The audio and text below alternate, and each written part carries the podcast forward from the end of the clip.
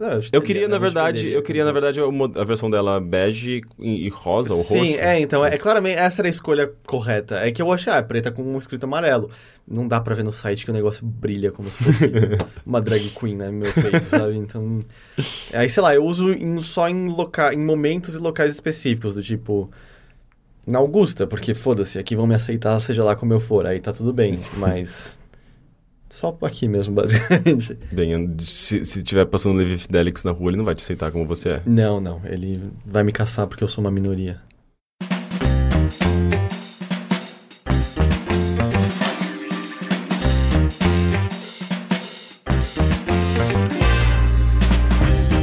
E agora começamos o Bilheteria, é o terceiro Bilheteria. Meu nome é Caio Teixeira e estou aqui com... Heitor de Paula. Eu esqueci meu nome por um segundo. Você queria fazer uma piadinha? Não, eu juro que eu fiquei meio em branco. E- Heitor, é Heitor, Heitor, é Heitor. E à minha frente está o nosso indie que não deixa eu entrar em teatros. Eu posso me apresentar como se fosse o, o, o Lance Boyle ou o Chico Flecha? Pode. Ele fala: Oi, eu sou Henrique Sampaio e você também seria se você não fosse outra pessoa. que bosta. Nossa, é muito ruim, cara. É, esse é o nível Muito, de, muito nível de ruim. piada, nível de humor do Mega Racer. São Mas todos muito que ruins que ficam muito bons. Tem o quê? 60 anos de idade. Era É, engraçado isso praticamente. na época. E o Bilheteria é nosso podcast de cultura em geral. E nós não falamos de videogames, tampouco somos especialistas sobre o assunto. É, Aqui nós falamos de, de filmes, séries, livros e, e- e afins, HQs e por aí vai. E eu gostaria de saber. Primeiro, Heitor, Hum. você que antes da gente começar, você estava falando pra mim que você assistiu filmes, inclusive você não queria assistir só pra ter o que falar neste podcast. É. O que, que você fez esse final de semana? Eu assisti um filme que eu não queria ver só pra ter assunto pra falar nesse podcast. Não, é não, na real foi aquilo de eu poderia ter recusado o convite de ir ao cinema, mas eu pensei, ei, vamos unir o útil ao agradável e ter, né, material pra cá. Porque minha namorada tava afim de assistir o Sin City A Dame to Kill For, acho que é esse o nome do segundo filme, Uhum. Sin City. E eu não tava nem um pouco animado por esse filme, mas eu falei, ah, ok, vamos, vamos lá ver qual é a dele. É um filme muito ruim, cara. É, é um filme, é um filme Ele é bem- tão ruim quanto aquele outro que é com. com. Ah, o. Clive Owen. Não, Não, o Clive não. Owen não tá no... Depois, depois do, do Sin City, o primeiro, fizeram um outro que era no mesmo estilo do. Ah, não, é que o Frank Miller dirigiu o Spirit, Isso, tem Spirit, cenas... que é muito. É, eu acho que não chega a ser tão ruim quanto o Spirit. Sério? Não, Ah, tá, tá. Mas é o próprio Frank Miller que dirige ou então, ele é não, acho que é o? Robert Rodrigues está dirigindo o segundo Sin City, apesar Hum. dele tá... Ele criou essa união com o Frank Miller. É, é que, assim, o- a minha maneira de julgar e observar Sin City é um pouco, vamos dizer, complicada, porque eu sei que eu deixo me influenciar por elementos fora do filme em si. Do tipo, eu odeio Frank Miller. Ele é uma pessoa detestável, ele é uma pessoa desprezível. É, Eu tenho um quadrinho que eu uso de mousepad do, do Frank Miller e eu não faço nenhum- nenhuma questão de tirar dali. É, sabe, eu fico me esfregando o mouse em cima do quadrinho do É Frank estranho, assim, eu, eu ainda gosto muito do, do Cavaleiro das Trevas, eu acho que até hoje é um quadrinho muito bom. Mas o próprio Sin City, porque o primeiro filme do Sin City saiu há cerca de 10 anos, se eu não me engano. Não, que? Não. Eu tava no Não. cursinho quando saiu. Ah, não é possível, porque eu lembro que eu estudei ele na, na- no, no- em uma das minhas matérias de jornalismo, que era. Como é que chama? De transmídia. Não, deve, ter, deve ser uns 6, 7 anos. Cara, eu não, eu tava Caralho, no cursinho, eu tinha bizarro. 18 anos. É, faz 10 anos isso. Pode ser, porque eu tava no segundo ano de faculdade, eu tinha 19. E- Pode ser. estranho. Caralho, que bizarro. E aí o lance é que, assim, na época, eu gostava muito dos quadrinhos do Sin City Uhum. e pirei no filme, porque o filme era. É, É o quadrinho. É o quadrinho movimentado, sabe? O, o quadrinho é o storyboard daquilo. E eu tinha achado incrível. E eu ainda acho que existem toques de direção e especialmente de atuação naquele filme que são muito bons. Assim, a cena do Benício Del Toro é, no carro, Uhum. com a garganta. Cara, eu acho aquela cena incrível, linda até hoje. E eu acho que o filme sabia explorar muito bem a, vamos dizer, o universo de quadrinhos no filme de maneira original e interessante, como quando o Clive Owen tá afundando naquela areia movediça, que aparece só a silhueta dele, dele branca. É muito boa, descendo que e tal. pariu É que meio que é só uma adaptação muito fiel, Uhum. né? E você. E o, o quadrinho e o cinema, eles são muito parecidos, de certa forma. Justamente porque o cinema é só uma evolução do storyboard. E quadrinho é um storyboard. Sabe? E quando você consegue fazer essa união, fica. Ah, mas é difícil muito... eles conseguirem fazer isso, né? Porque, se não me engano, tanto quanto eu, quando eu estudei o Sin City, o primeiro, ah, era muito. ah, foi, foi, inclusive, foi, foi material de estudo por, por causa disso, por ser algo tão fiel e que trouxe. Ele, ele fez uma junção que nenhum outro filme tinha feito ainda com um storyboard tão forte quanto ele, né? E aí o que aconteceu é que de lá pra cá eu, eu passei a não conseguir mais suportar sabe, qualquer coisa vinda Me fala por do quê? Frank Miller. Por quê? Ah, você não chegou a ver as coisas que o Frank Miller fez de então, desde então, as declarações dele e tal? Eu vi, eu quero saber. Eu quero Ah, tá. que você É, por conte. ser um, ah, tá. Um cara ultra conservador, um cara ultra reacionário, é um cara que identifica todo, é, todo mundo que lá, é muçulmano ou islâmico como terrorista. Ele, é- quer esmagar as minorias. Sim, é basicamente. Ele é um Levi Fidelix com, vamos dizer, mais alcance nas suas palavras. É, Eu aposto que o Frank Miller teria mais intenção de voto do que. Caralho, ele, ele ganhava de todos ali. É. Sei lá, ele teve aquela história que ele queria fazer uma história do Batman batendo em muçulmanos. E aí a DC falou assim: não, cara, isso não vai acontecer. E aí ele pegou a história e tirou o Batman e colocou outro personagem. E uma história ultra preconceituosa, horrorosa, horrorosa. E ele não para de fazer declarações relacionadas a isso, assim. É, o 11 de setembro fez ele pirar na batatinha. É, então, é isso que eu ia vez, falar. É, o Frank Miller, ele tem um histórico de, de arte muito foda. Eu gosto muito, muito do trabalho passado dele. Uhum. É, tem coisas incríveis ali. Ele que fez também o, o, o Spider Jerusalém, né? O, Eu não sei. o, o Tran... Puta que pariu, eu esqueci o nome da série agora. Mas enfim, eu gosto muito da- das coisas antigas do Frank Miller.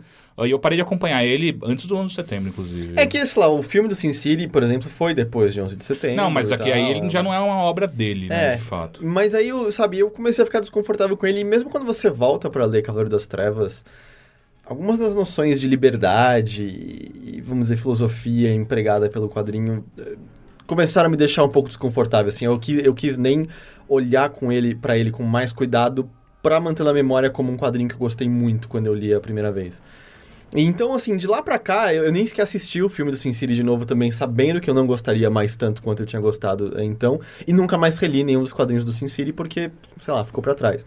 Mas aí, sei lá, o filme saiu 10 anos depois, eu acho que esse filme tá pelo menos 8 anos atrasado.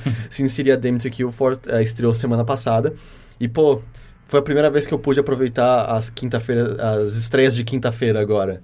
Cara, que maravilha, né? É Que delícia, é não uma tem delícia. ninguém. Tá vazio, é um filme novo, você não tem que brigar pra comprar ingresso, você não tem que fazer, paga muito mais barato. Foi Eu não vou mais.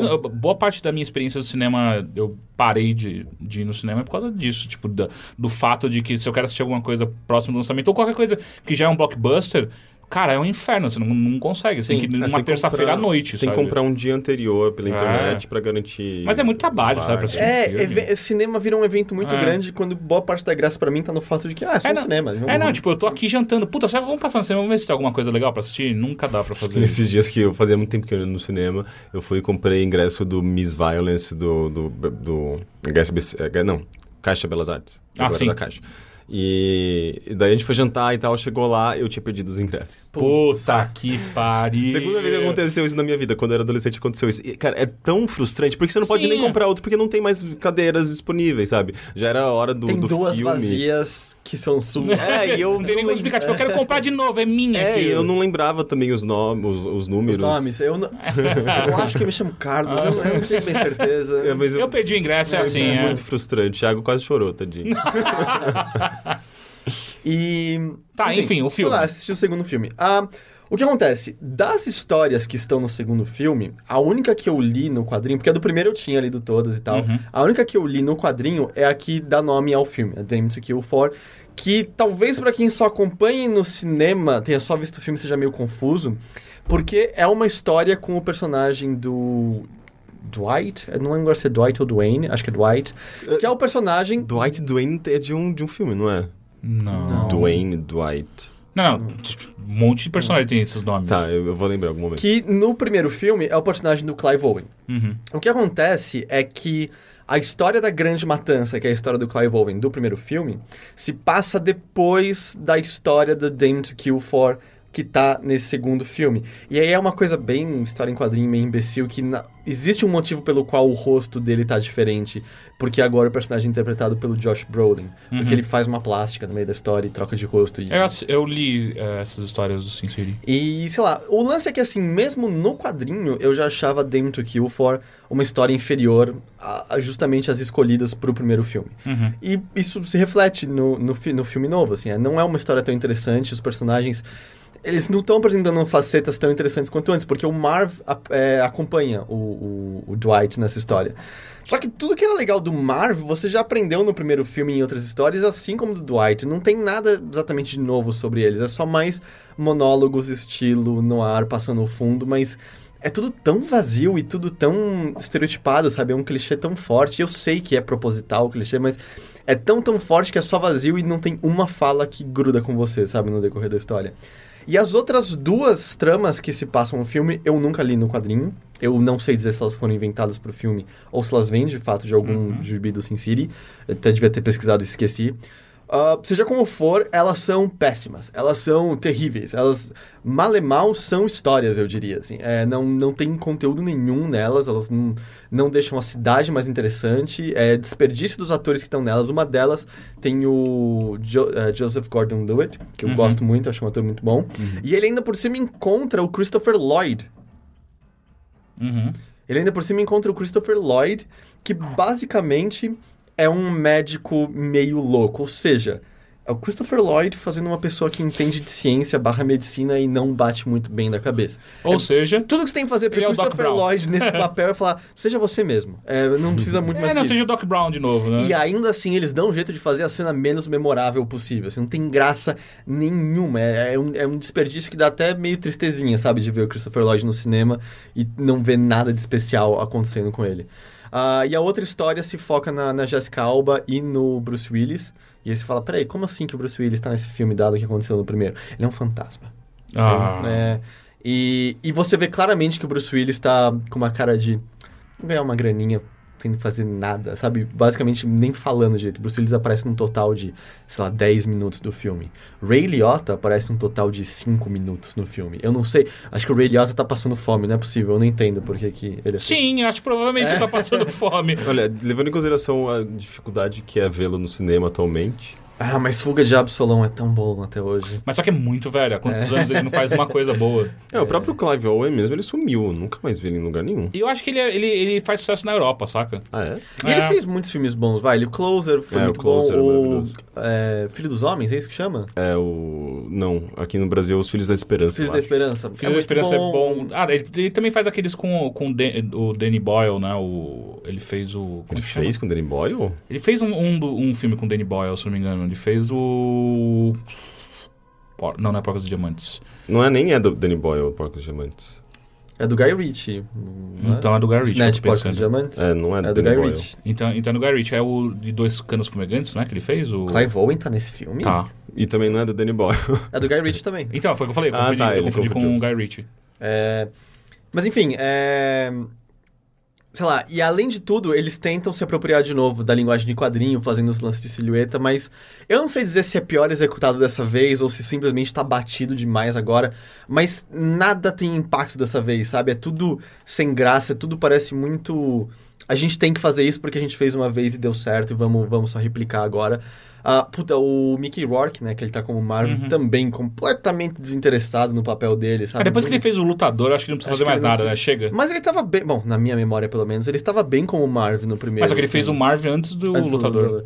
E aí, puta, lá, na- nenhuma graça, nada, nada interessante. E eu acho que, no, no geral, assim, muito mais mal dirigido, sabe? Umas cenas esquisitas, umas cenas que parece que. Tipo, ok, corta, a gente vai tentar isso de novo. Não, não, Não, tá, tá você- bom. não, É, ok, ok. não precisa nem, vamos. nem, nem tentar, nem deixar uma de backup. É, vai essa aqui mesmo, foda-se. E. e, ai, tem um pedaço que eu comecei a rir muito fortemente no meio do cinema. Porque tem uma hora que a Jessica Alba tá usando um arco e flecha pra matar uns capangas. E ela mata um cara. E é como se bugasse a ragdoll dele nessa hora. Ela tira a flecha e o cara começa a rodopiar no ar e sai voando. e eu olhei pra cara da minha namorada, tipo, peraí, eu, eu, eu, eu pirei ou isso acabou de acontecer? Aí ela virou, tipo, "É, deu pau na ragdoll, né?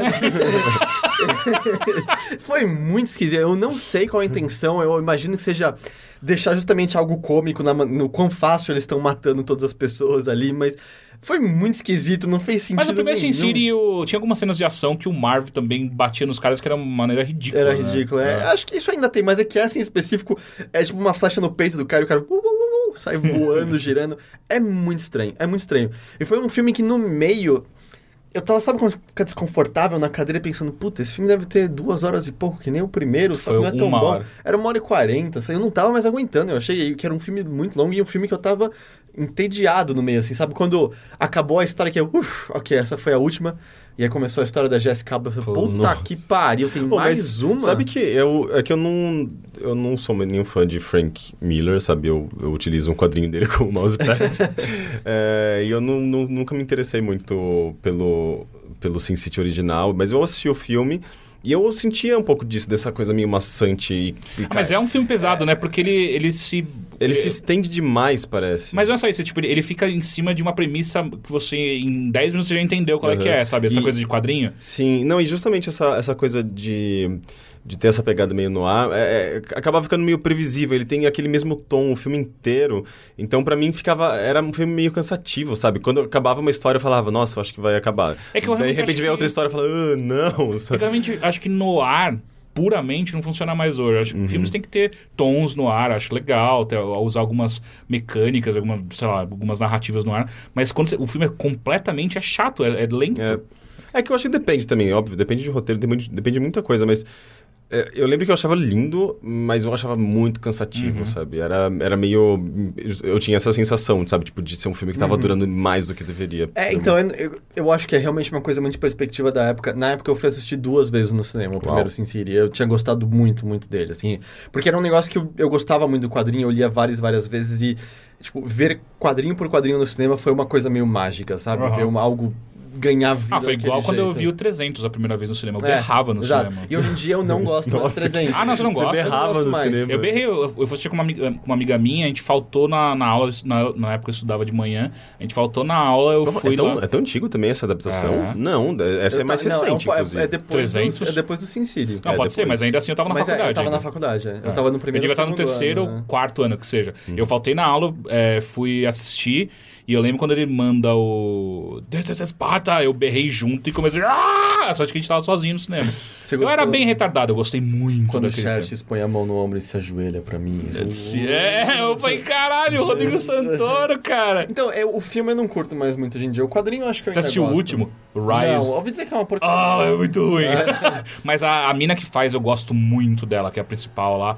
Eu não lembro o nome dela agora, que ela faz Penny Dreadful. Ela é a, a mina. A Eva Green? É, a Ah, Eva bom, a Green. Eva Green tá nesse Sin também, né? Ah, é? É. Ah, e caralho, ela tá em todos os. Ah, O 80 que é quadrinho ela faz. 80% das cenas dela ela tá sem roupa. Né? É, então, ela é muito gata, né? Ela Ela tem, é- tipo, 40, 40 anos, eu acho. Ah, né? É, Eu fui pesquisar. Ah, mas eu até gostaria de ler mais sobre esse filme pra entender exatamente quem achou que era uma boa ideia 10 anos depois do, do primeiro lançar isso no cinema. Porque, Acho que depois que passou dois anos, os caras falaram, então vamos deixar pra 10, vai, vai foda-se. porque eu achei muito engraçado. Quando, quando minha namorada veio falar sobre o filme, a minha, meu pensamento foi: ah, deve ser alguma coisa que estreou há anos e eu ignorei completamente não fui assistir, né? Não algo que tá estreando agora. Tipo, E ninguém qual tá é o dando muito. contexto? É, eu não vi ninguém falar sobre Não. isso. Eu, também, deixo, pra, pra mim, tá passando batido. Eu, é, eu também, eu acho que pode deixar passar um batido, viu?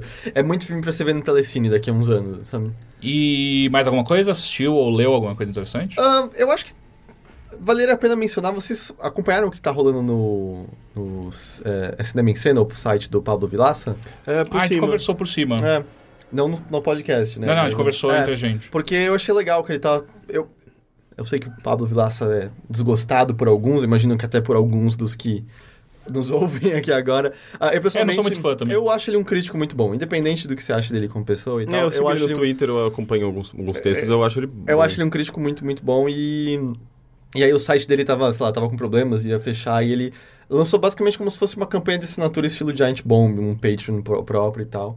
Sei lá, eu achei legal, eu- mas eu não vi, parece que muitas pessoas falando, espero que esteja dando certo. Eu fui lá e ajudei, eu, eu paguei por um ano pra poder Sei. ter acesso Ah, eu, eu vi dele. que tinha bastante gente comentando, assim, eh, pelo menos como eu sigo o Cinema em Cena, Uhum. né, o site e ele, eu vi uns retweets e tinha meio que você vê que tem um público muito fidelizado, um público muito, sabe, que acompanha há muito tempo e essas pessoas obviamente vão querer ajudar e me parecia que justamente por conta disso eles tinham, estavam tendo um sucesso, sabe? De Uhum. estudantes de ter esse- esse É, uma público mais pergunta. próximo. É, ele fecha, ele nesse plano que ele tá fazendo, ele fecha o site completamente pra quem não é assinar. conteúdos exclusivos pra assinantes. Ah, tá, A ideia, entendi. tipo, vai ter vídeos pra É quem realmente igual ao assina. Giant Bomb. É, e tipo, sei lá, eu espero que dê certo, porque é legal ver esse modelo dando certo em mais Claro. sites, em sites... Aqui no Brasil, principalmente. É, eles são, sites, eles são um site independente, né? Então, é igual a gente. É, si- sites que funcionam porque eles têm um público é, específico, sabe? Sem ter que, vamos dizer, se render às outras formas que outros sites têm que se manter de pé e muitas vezes não funcionam para sites menores e tal. Sei lá, só tô comentando porque às vezes sabe, tem alguém que curte o trabalho dele e não tá sabendo disso, vale a pena dar uma olhada, porque eu acho que é um negócio que vale a pena ir. Ah, sei lá, eu paguei a, a anual, aí vou ganhar um livro dele com algumas críticas dele e tal. E isso é legal. Legal. E, bom, assisti algo novo, não, eu assisti muito Adventure Time, eu tô pau a pau com a nova temporada. Cara, eu parei na terceira, né? Eu acho que eu parei na segunda, eu preciso muito fazer um. Se me permite, posso falar um pouco da nova temporada, então? Pode, sem detalhes. spoiler. Claro, sem, eu não sou o Henrique, Tá. relaxa. Eu, eu tenho me controlado bem, tá? Não, é que um negócio muito legal que tá acontecendo na nova temporada é que eu diria que pelo menos metade, mas provavelmente mais dos episódios não se focam no Finn e no Jake. Aliás, eles nem sequer aparecem na maior parte Que dos foda. episódios. Aliás, essa temporada qual que é? É a sexta. E o, o que tem acontecido é uma coisa interessante, em que o Pennington Ward já tinha dito isso um tempo atrás. Quando o desenho começou, era muito sobre o Finn alegre, berrando, eu sou o bem, eu vou derrotar o mal. Mas o Finn tá envelhecendo com o decorrer da série. E o desenho tá O ator deixando... também, né? O ator também, é, a voz dele engrossou Uhum. e tal. E aí o que tá acontecendo é que o mundo do Adventure Time tá deixando de ser preto e branco e ganhando muitos tons de cinza. Tanto que o, o Ice King não é mais um vilão hoje em dia. Na verdade, ele é ele é provavelmente o personagem mais digno de paixão e pena de todo o desenho. tipo, Mas mais- isso na terceira temporada ele já tá meio assim. Só que vai, vai intensificando. Tem um episódio da sexta temporada que é só os vários, ma- vários magos saindo numa excursão e o Ice King junto Que com ele. foda. E é, é, é muito bom eles no ônibus dirigindo e usando magias diferentes. É muito legal. E eles tentando chamar a- as ninfas d'água para viajarem com eles. é muito bom. E o que essa- esses episódios que estão fugindo do fim do Jake têm feito é dado uma perspectiva, parece que mais adulta e ao mesmo tempo mais, às vezes, triste daquele mundo, porque o Finn e o Jake começam às vezes a aparecer como dois bobos, na verdade, no meio daque- daquela realidade. Tem um episódio focado nos filhos do Jake, por exemplo. Nossa, ele tem filhos agora? Cara, Lady Rainicorn, isso faz tempo. Nossa, eu Não, não, isso é eu não velho. acompanho faz muito tempo, então. É, não, ele tem vai Não, não, mas isso é. E é mó é bom logo que os começo, filhos têm, né? tipo, formas Não, é. diferentes e poderes mágicos diferentes por causa da combinação com os dois. Sei, eu nunca vi. E um deles começa a meio que pedir pro Jake ter um trabalho de verdade, ser um pai de verdade. E, claro, o episódio caminha pra outras coisas, você vê que o Jake tem os caminhos dele, mas ele pinta uma coisa diferente de essa vida de aventuras, na verdade, ser só uma vida descompromissada em que você não tá sendo responsável pra com aquelas pessoas próximas a você, o que é uma coisa que você não levava em consideração até então no Adventure Time, é uma coisa muito diferente. Ou, por exemplo, um outro episódio que é um dos meus favoritos de todos, Sabe a minhoca que mora dentro do violino? Do, Uhum. do- do- é, o rabo dela é sem querer cortado no começo. E aí o rabo ganha vida, né? Porque ela é uma minhoca e esse é o irmãozinho mais novo dela a partir daquele momento. e ela, tipo, começa a pensar, tipo, ok, o que eu faço com o irmão mais novo? Ela pergunta pro Jake, o que, que, que irmãos mais novos fazem? Ah, irmão mais novos servem pra você mandar eles em aventuras, e depois voltarem pra contar pra você. E ele manda o irmão numa aventura. Só que aí o episódio tem todo um diálogo na questão de você ser guiado por outra pessoa pra fazer coisas que aquela pessoa acha que você deveria fazer e você decidir o que é melhor pra você e o que você quer fazer de verdade.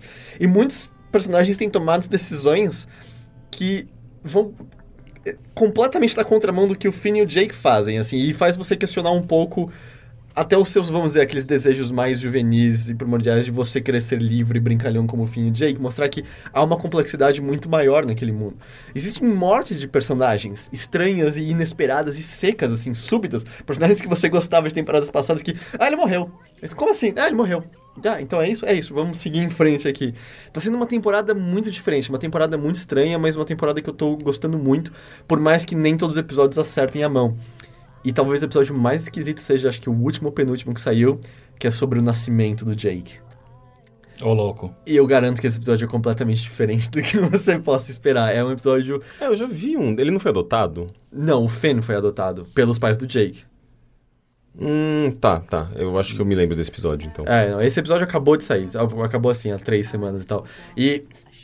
As coisas estão começando a ficar mais estranhas naquele mundo, cara. As coisas estão ficando bem esquisitas. E eles estão. Ah, e brincadeira, tem um episódio inteiro só focado na, Lady, é, na Lamp Space Princess e na Marceline, que é uma paródia com Thelma e Louise, o episódio inteiro. É só isso, mais nada e tal. É, é, tá, tá muito, muito bom e, e um caminho muito diferente do que eu esperava. Eu só gostaria que em breve o foco voltasse talvez um pouco pro Jake e pro Finn, porque o episódio, a temporada abre com um evento muito gigantesco para a vida do Finn. E isso não foi retomado mais desde então, e eu gostaria que Eles talvez fechem o- a temporada com isso. Talvez, é. É que parecia que merecia mais episódios do que um só, sabe? Fechando. Mesmo porque são rápidos, né? 20 minutos né, de Eu episódio. acho que 15 até, né? Ah. De- 15 ou 10, eu nem sei agora, acho que... Ah, acho que até 10, é. É. E, mas sei lá, tá, tá muito bom como sempre e... E é isso, Adventure Time. Legal. E você, Henrique Sampaio, o que você Olá. assistiu, leu, assis- foi em peças, e aí? Então, Pregou peças? É, eu, eu, tô, eu tô montando uma listinha de documentários e filmes que eu, que eu preciso ver, mas eu não consegui ver nada nesse final de semana. Eu fui numa festa legal no. No debaixo do viaduto, do viaduto do chá. é, tá rolando no mês. É a mês da, mês da cultura independente ainda, que é Ah, sei, setembro cara. agora. Você falou debaixo do viaduto, já deu uma preguiça. Meu, mas, foto. mas, cara, é, é tão legal. São Paulo tem se tornado um lugar interessante de festas de rua, sabe? Não era E- só um monte de mendigo festejando e você achou que era Ai, uma que festa. preconceito. Nossa, isso foi muito preconceituoso. É, Primeiro que, por, por ser uma festa de rua, é, tava, tava... Sabe, tipo, não era, não era um- uma, uma zona ou uma bagunça, ou, sabe? Tipo, não, é uma festa no meio da rua que qualquer pessoa pode ir, pode participar e, meu, tava muito legal, sabe? Tipo, tinha... prime- é, é, chama Metanol o nome dessa, dessa festa. Tá rola em São Paulo faz uns, uns dois anos já. Inclusive, não, cinco anos. É, inclusive, era a, festa, era festa de cinco anos deles. E daí eles colocaram os projetores debaixo do, do viaduto. é, tinha uma iluminação ao lado do viaduto, então ele- ela iluminava o chão também, ficava mudando de cor e tal. É, e tava muito legal, sabe? Tipo, e é, é muito foda porque o, o, o Anhangabaú, né? O Vale do Anha- Anhangabaú, onde, onde fica o viaduto do chá, ele é muito. É, é um, é um espaço grande e cheio de prédios bonitos e um. lu- Sabe, é um lugar Sim. bonito, sabe? Você tem o Teatro Municipal ali do lado. E, e aquilo tudo deixa. É, dá a, uma festa que, se acontece, que acontece nesse lugar, um- dá um, sei lá, um clima muito diferente, sabe? É um, é, você começa a apreciar, sabe? E você tá nesse ritmo de, sabe, nesse clima mais festivo, cele, celebrando com pessoas e dançando e conversando, sabe? É, é uma sensação de liberdade e é, um- e é bonito. É, enfim, foi muito agradável, sabe? Foi tipo, um final de semana muito bom. Isso, isso traz de volta aquela coisa que acho que os dois últimos anos ele, ele tem sido muito importante, que é a questão dos paulistas tomarem de volta São Paulo pra si, né? Que é uma coisa muito foda, que eu tenho achado muito, muito, muito legal. Apesar de não participar é, desse tipo de evento, eu acho incrível, por exemplo, a quantidade de pessoas que têm ido pra, pra Praça Roosevelt é, beber e fazer Sim. festa e por aí pô, vai. Putz, e é muito foda. Pra essa Ro- Roosevelt? Eu, eu passo pra vir pra sua casa de vez em quando, né? E, Uhum. Sempre tem alguma meu, coisa legal acontecendo ali, né? Sim, né? Se- Seja a galera andando de skate, de patins e, sabe, ou co- conversando, namorando e, sabe, é um clima, tem um clima gostoso aquela praça, sabe? Tipo, é um- tem uma vista bonita. Eu Você acho lembra como que ela foda. era uns 5 anos atrás? Sim. Eu não me lembro. Era nojento. Era muito esquisita. É. Isso fora o tempo que ela foi só um monte de tapume, né? É. É, eu me lembro dos tapumes, eu não me lembro de antes. É, Antes era uma praça que você queria meio que evitar, você queria andar em volta dela. É, não, tipo, eu, eu sempre tive um cagaço enorme de descer pra aqueles lados exatamente por passar pela, pela Roosevelt. E hoje em dia é muito divertido você. E os, bar, os barzinhos que tem ali perto. É, tal, os bares ali do lado são muito legais. Ah. Putz, mas é muito foda isso. Eu ad- eu adoro eh, essa coisa da, do público na cidade, na rua, na- nas calçadas, né, sabe? Tipo, gera interação entre as pessoas e eu acho isso super valioso pra qualquer cidade, sabe? Tipo, uma cidade que tem mais espaço pras pessoas do que pra carros. Porque carro não tem interação nenhuma, você tem... Tem, Uhum. Tem, ele te atropela. Buzina. As interação, a interação de carro entre carro é buzina, sabe? E a interação de pessoas, é- você cria possibilidades de... Sabe? Você gera possibilidades entre essas pessoas. Bi, bi, bi, bi, bi, bi. E eu acho isso muito legal. Eh, Só, só em uma São coisa Paulo tem- rapidão. Ah. É, eu, eu li um artigo uma vez de um arquiteto francês é, falando. Ele, ele- falava assim uma, uma coisa simples até quando você para pensar que é um dos grandes problemas que São Paulo tem para você dividir conhecimento e até conhece, é, e, e conhecer novas pessoas tal é que vocês não têm cafés aqui. E quando você não tem nenhum café onde você pode sentar tranquilamente, conversar com pessoas e trocar conhecimento entre as pessoas, você faz o conhecimento ficar estagnado. A- As pessoas só ficam dentro do próprio círculo, nunca conhecem novas pessoas.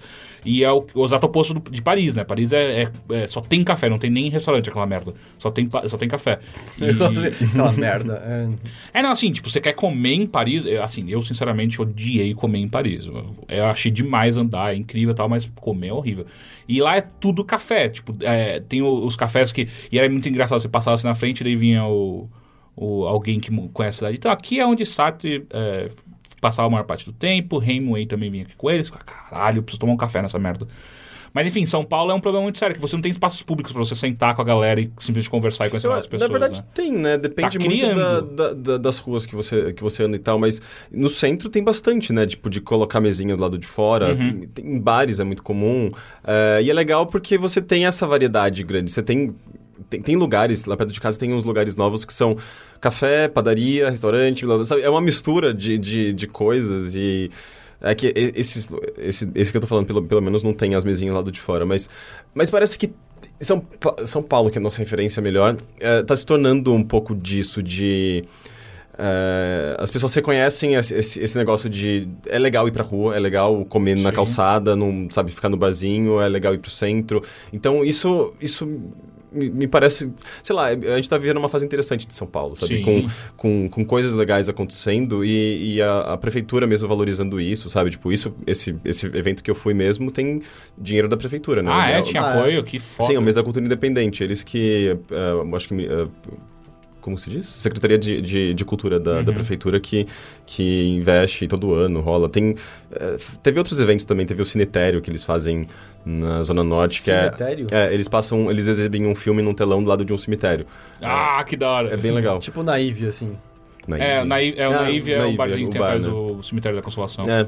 Eh, enfim, tem coisas muito Só que legais. eles nunca passam filmes legais, né? Não, Aí não. Eles deixam rolando um clipe, às vezes aparece o Sonic. Pra fico, rolar, é, dá, dá pra rolar um Mario Kart 64 É. ali. com Ah, uma vez eu pessoas. fui. Ai, foi muito legal. Que eu lembro que eu fui no, no, pro Cinetério, mas na verdade eu fui pro show, que ao mesmo tempo que. Depois do, do, do filme rolava um show do Fuji Miyagi, que eu não conhecia direito. Mas é uma, uma dupla que faz um som legalzinho. É uma dupla? Eu, eu achei que era o nome de uma é- pessoa só. É, na verdade é uma banda, mas tem, tinha mais de dois caras. E, e eu lembro que a gente. eh, tem um parquinho do lado também, do, do, do cemitério, onde rolou o show e tal.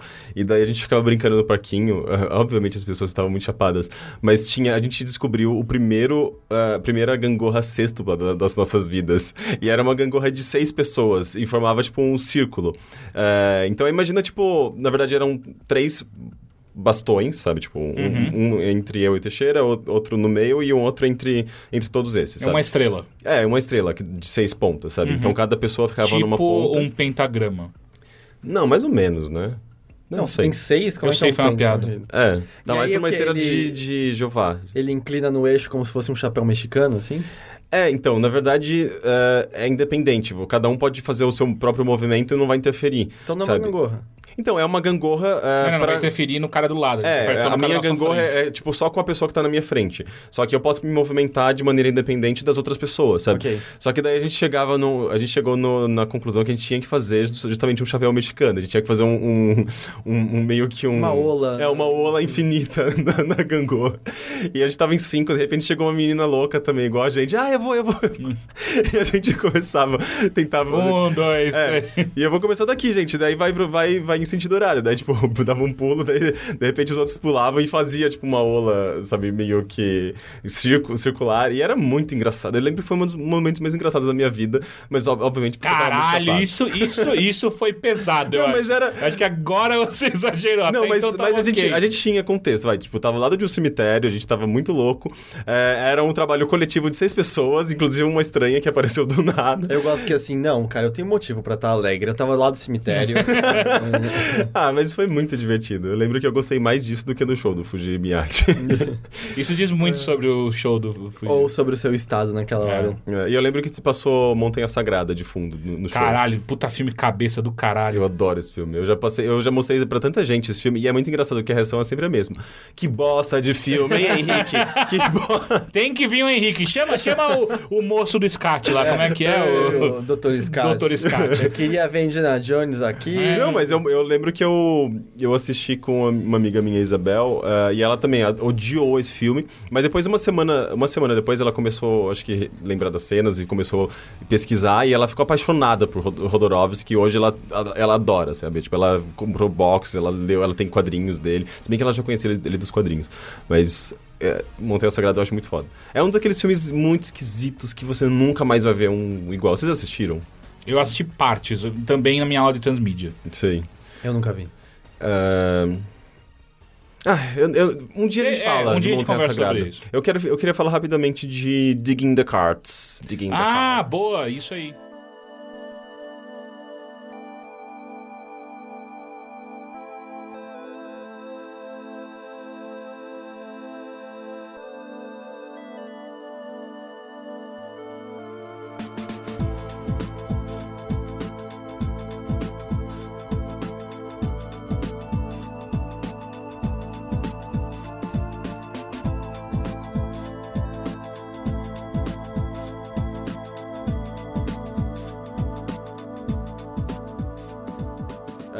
Que tá no quarto episódio, pelo menos foi o último que eu assisti, que saiu nessa na semana passada. Foi, acho que sai mais um hoje, viu? Sai mais um. Não, acho que é de terça-feira que É? tem saído. É que eu vi um, algum anúncio de que hoje parece que ia sair, mas pode ser amanhã. Hum, Enfim. É, tá saindo um por semana.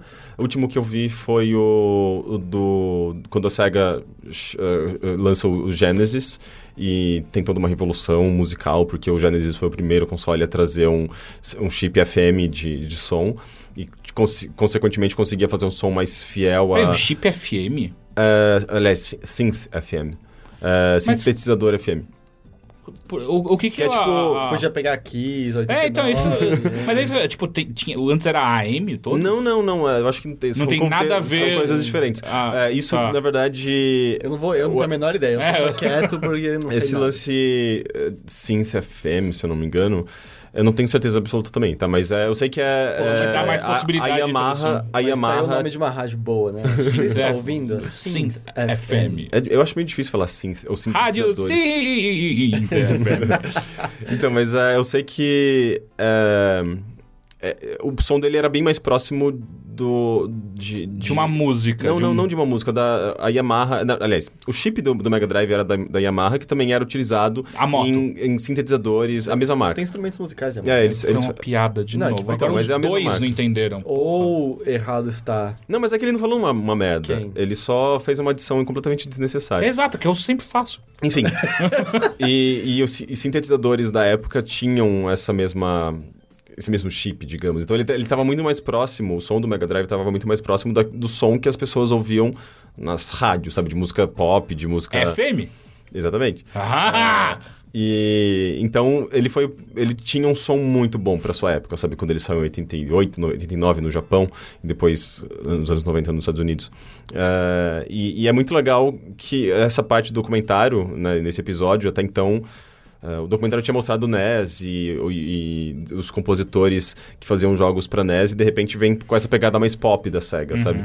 Eh, que ela começa a fazer, sabe, você tem o, o Kojiro, o Kojiro? Ah, não é Kojiro. Gente, eu escrevi sobre ele nesses dias. Koshiro. Koshiro, É Koshiro? não sei. Gente, eu escrevi. É, é Koshiro. É, tá bom. é, é, eu, eu- eu- Eu acho que não é.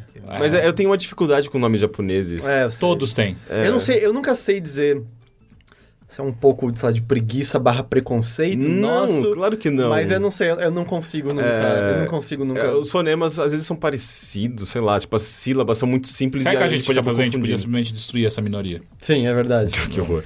É, Yuzo- atropelar eles com aerotrem. Enfim, é focado no Yuzo Koshiro, é isso mesmo. É, que é justamente ele traz essa pegada de, de música eletrônica que ele estava ouvindo na época, que era meio novo no, no Japão, mas estava bombando nos Estados Unidos e na Europa. E, enfim, eu falo bastante sobre isso na minha matéria. Foi muito engraçado, inclusive, assistir esse episódio e, e, e perceber que ele estava conversando com minha matéria em vários aspectos, sabe? Eles leram meu artigo.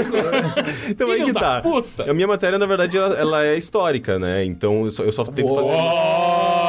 Mais uma hipérbole segunda do Henrique. Eu tô falando que é histórica, tem bases históricas, então eu só tô recontando uma história. É de novo, você não entendeu a piada. A gente entendeu, é só que é, É, engraçado tá. falar minha matéria histórica. E, então foi muito engraçado de, de, sabe, ter escrito essa matéria, ter feito essa pesquisa que foi bastante extensiva pra mim. E, aí depois. Tem um episódio falando disso. É, exatamente, da, me- da mesma E coisa, me- sabe? quase E- vendo encenado as coisas que você tá falando ali. Não, é, eu fiquei. eu- tem, tem, tem alguns momentos, inclusive, do documentário que. Que sabe que eu fiquei uou, sabe? Eu fiquei arrepiado, sabe? É muito, é muito foda. É que esse documentário ele já é muito foda. A fotografia dele é animal. é, ele faz umas coisas incríveis que é botar a cena de, sabe, de Tóquio, das, dos difer- dif- diferentes cenários do Japão e colocando sua música bem destacada de fundo e, e mostrando, sabe, essa coisa, fazendo esse paralelo da cultura japonesa, da, da movimentação da cidade, com a, a música que você ouvia nos, nos videogames nos anos 80 e com toda aquela aquela coisa bem rudimentar, sabe? Daqueles, daquele, daquele som que podia soar muito alienígena se fosse alguns anos antes, sabe? Sei lá, nos anos 70, 60, as pessoas iriam ouvir aquilo e falar que porra é essa, sabe? Ah, e é legal que é um, um tipo de sonoridade que, sabe, foi carregada pro, pro, pra frente, mas... ah, eu não sei, ela, ela, ela representa uma coisa muito específica, sabe? Que é o videogame dos anos 80 e 90, sabe? Ah, enfim, eu acho esse documentário muito foda. Onde as pessoas podem montam. assistir esse documentário? Ah, se você entrar no, no, no site do Red Bull Games, eu acho que ele já vai estar destacado lá, inclusive aqui no Brasil. O Pedro Falcão, inclusive, que, que traduz e que faz os posts. Ah, Ele traduz, a- ele faz a legenda também? é, ele faz as legendas. legal. pelo que ele me falou, ele, ele, que- ele que faz a tradução. E... Mas eu acho que tem um site específico do documentário do Red Bull Music Academy e tal, que tem lá os episódios originais, se você não, não, não precisar das legendas em português.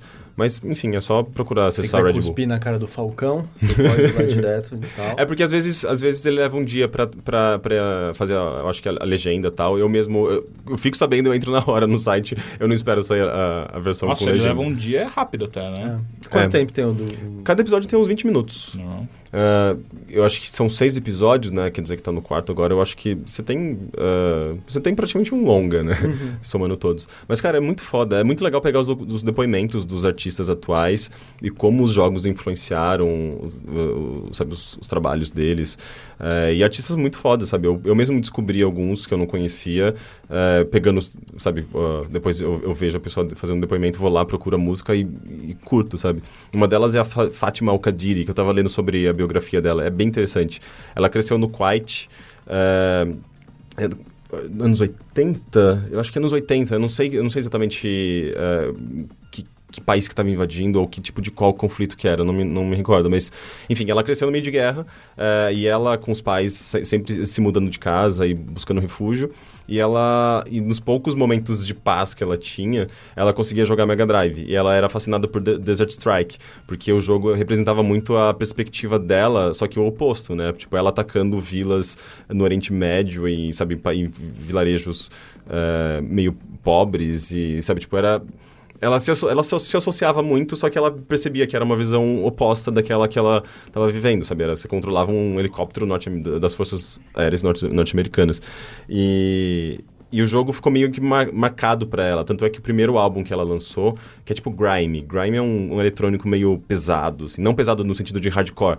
Ele é até meio... Soa meio... Darks. É, ele é meio darks, sabe? Ele, ele é meio sinistro. Inclusive a, a, a, a- a cantora Grime, né? É Grimes? Não, Grimes não tem nada a ver com Não tem Grime. nada a ver? Não. Porque eu sinto que ela tem uma, uma sonoridade Não, não, ela é meio pop até, né? Ela, é que ela é meio experimental. É, é um pop, é um eletrônico, sabe? Um synth pop, pra quase meio experimental. Mas Um synth ela não... FM? Não, synth FM, não. Sim, sim, sim, sim, sim, sim, sim, sim. Mas não tem nada a ver com grime. Grime é um, um gênero, acho que, não sei se é alemão, é europeu, enfim. Ah, bem a cara, viu? É, Expressionismo alemão. Puta que pariu, coisa chata. E daí, se você pega o álbum dela, você vê que a capa do álbum é tipo é um cartucho do Desert Strike Ah, é? japonês. É, não, tem, não tá escrito Desert Strike. Então é Na- na verdade, o, homem, o, o nome do, do álbum é Desert Strike, mas a- a- o cartucho em si não é o Desert Strike. Só é uma, uma remontagem, sabe? Tipo, é um. Como se fosse baseado no cartucho original. E é interessante, sabe? Tipo, você vê, eu meio que fui eu assisti o documentário, fui atrás e, entendi ainda mais essa, essa influência dos videogames no trabalho do artista. Então é, é bem legal, acho que esse, esse documentário vale pra conhecer, sabe, tipo, ir atrás dos artistas atuais que são influenciados pelas músicas dos videogames dos passados, do, do passado, mas ah, ele em si próprio eu acho absurdo, sabe? A fotografia é incrível, ele é muito foda. Ah, mais ou menos relacionado a isso, você acabou terminando de ler o Console Wars? Cara, eu parei. É, Eu Ah. parei, eu acho que no finalzinho, assim. Eu cheguei no. Sei lá, faltava umas 100 páginas. Então você nunca vai saber o que acontece. E é justamente onde eu queria. é, Ah, não, eu tô brincando, a gente sabe o que acontece. É, é, não, sim, mas eu, eu- eu- eu- a minha maior curiosidade ao longo desse livro era saber como ele terminava, porque eu imagino que ele termina quando a SEGA começou a perder esse gás com Quando o sai o Saturn. PlayStation, né? É, quando saiu o PlayStation. Só que onde eu- até onde eu parei, eu acho que o PlayStation não tinha sido lançado ainda. Ele tava, tipo, próximo de ser lançado e. e ah, meio que a SEGA. A SEGA tava de boa ainda, sabe? Tava num, num- super no hype. E, mas enfim, eu, eu preciso terminar. Eu, teve o lançamento do site, daí, sabe quando você dá uma parada e esquece completamente da existência do livro? É muito comum acontecer isso comigo, daí eu parei de ler. O filme ainda tá sendo feito, né? Sai ano que Uhum. vem. É isso? Eu não sei, não sei se tem data do Console Wars, eu sei que é a dupla de sempre lá, como que é o Seth Rogen e... Seth Rogen, E o Chris outro... Christian, não lembro É, o não nome sei. dele. É, aliás, vocês viram aquele, aquele último filme que eles trabalharam juntos? Qual? O é, é o fim, eu acho. Ah, sim. Ah, eu não gostei muito. Eu, eu fiquei curioso, porque a premissa Assim, ele é- parece engraçada. É, mas- o mundo tá acabando e um monte de ator de Hollywood junto, na- re- re- interpretando eles mesmos. Uhum. Ah, a- as partes mais engraçadas são quando eles se fodem de verdade, tipo o Michael Cera morrendo muito rápido. ou então. Eles quando sendo a- assaltados pela Hermione. É, Emma Watson entrando e assaltando eles. É muito. Por que ela faz isso? É porque eles estão se refugiando na casa do James Franco. Uhum. E aí ela. Eles chamam, tipo, eles encontram com ela, alguma coisa assim lá fora, e ela entra. E ela tá armada, e ela entra. É o seguinte, eu quero toda a comida de vocês e foda-se. Por quê? Porque ela tá se. O mundo tá O mundo tá acabando. acabando. Demônios invadiram a Terra. É isso que aconteceu. O inferno está, dentro, está na Terra. E aí ela rouba eles, eles ficam putos, sabe? Tipo, Eu- a Hermione assaltou a gente! Cara, eu tenho, eu tenho vontade de ver esse filme só porque eu acho muito absurdo. Sabe qual é o problema desse filme? sabe? Ele tem uns 40 minutos a mais do que ele deveria ter. Hum. Porque se ele fosse um curta, seria muito engraçado. Muito, muito engraçado. Nossa, um é que ele, ele- ele começa a se estender de uma maneira que você fala, ah, só, só para. Mas ele isso. não tem cara de filme de duas horas. Ele tem, um, ele tem hora- uma hora e meia, uma hora e Ah, mas quarenta. uma hora, e meia, uma hora e meia é normal. Então, por isso que eu falei. Ele não é um ter- média-metragem. Não, mas só que ele- e isso já é mais do que ele precisava pra Sei. resolver. Um filme que, que tinha uma, uma duração estranha, mas era perfeita, na verdade, mas eu sempre achei curioso que caracterizava ele como média-metragem, era aquele Por um Fio, com Colin Farrell. Ah, eu adoro aquele filme. Esse filme é ótimo. É que ele foi Com o feito- Donald Sutherland Ele também. foi... Não, é o Keith. Keith, ah, é, Donald não, Sutherland. É, mas é que ele foi feito pra televisão direto. Ah, né? é, Eu é? acho que sim. Eu, eu acho que foi direto pra DVD, inclusive. É, não, isso Ah. é curioso. Porque ele é, não foi pra cinema. É, eu não sabia. Porque, assim, é, é um filme que não... não e ele é uma regravação, se tivesse, né? Se fosse um pouco mais longo... É, ele é um remake, só que não é igual, é, ele muda várias coisas, mas é inspirado em outro filme que é algo. e é um filme que não, não sei se funcionaria muito tão bem nos dias de hoje, né? Porque cabine telefônica, quem, usa, quem que usa cabine telefônica? Mas aqui né? foi em 2008, eu acho, esse filme, né? Não, não ele é mais antigo. mais antigo. 2000 4, 5. Então, é, no total eu usava cabine telefônica nessa época. Não, sim, pra época eu acho que fazia mais sentido, mas pra hoje eu acho que soaria esquisito. É, tanto que você nem encontra mais cabine telefônica em Nova Cara, York. eu acho que é mais antigo que 2004. É, eu também tô achando. Pode ser. Ele é Enfim. É bem antigo. É. Eu não acho tão bom assim, acho ok. Eu, eu gosto desse filme. Eu, eu acho, bem divertido. É o Colin Farrell, né? Eu não gosto dele. Não ah, eu gosto dele. Até ele, fa... ele fez um filme que, que me decepcionou muito, eu esqueci. Demolidor. É, ele tá bem ruim naquele filme, É, né? Meu Deus. A sextape dele também é bem ruim. Ele ah, tem? sextape? Ele tem uma sextape? Tem, tem. Ele É, tá, é, tá bem ruim? tá, ele tá feio também. Ah, é? Não, não, não, é tudo aquilo, não. Ah. E... É isso. Enfim, ah, agora eu. Eu assisti. Eu assisti um filme que. Há tempos eu passava no Netflix eu falava, eu preciso assistir isso aí só pra saber o quão ruim é. Mulligans. Não. Pra mim sempre parece Mulligans. Mulligans? É tipo, é um, é um- eu já vi o trailer, porque de tanto que ele me, me oferecia a imagem, mas era. É basicamente tipo um tiozão, meio, sei lá, um, um, xavierzão com um garoto assim de uns, uns 18 anos no peito dele.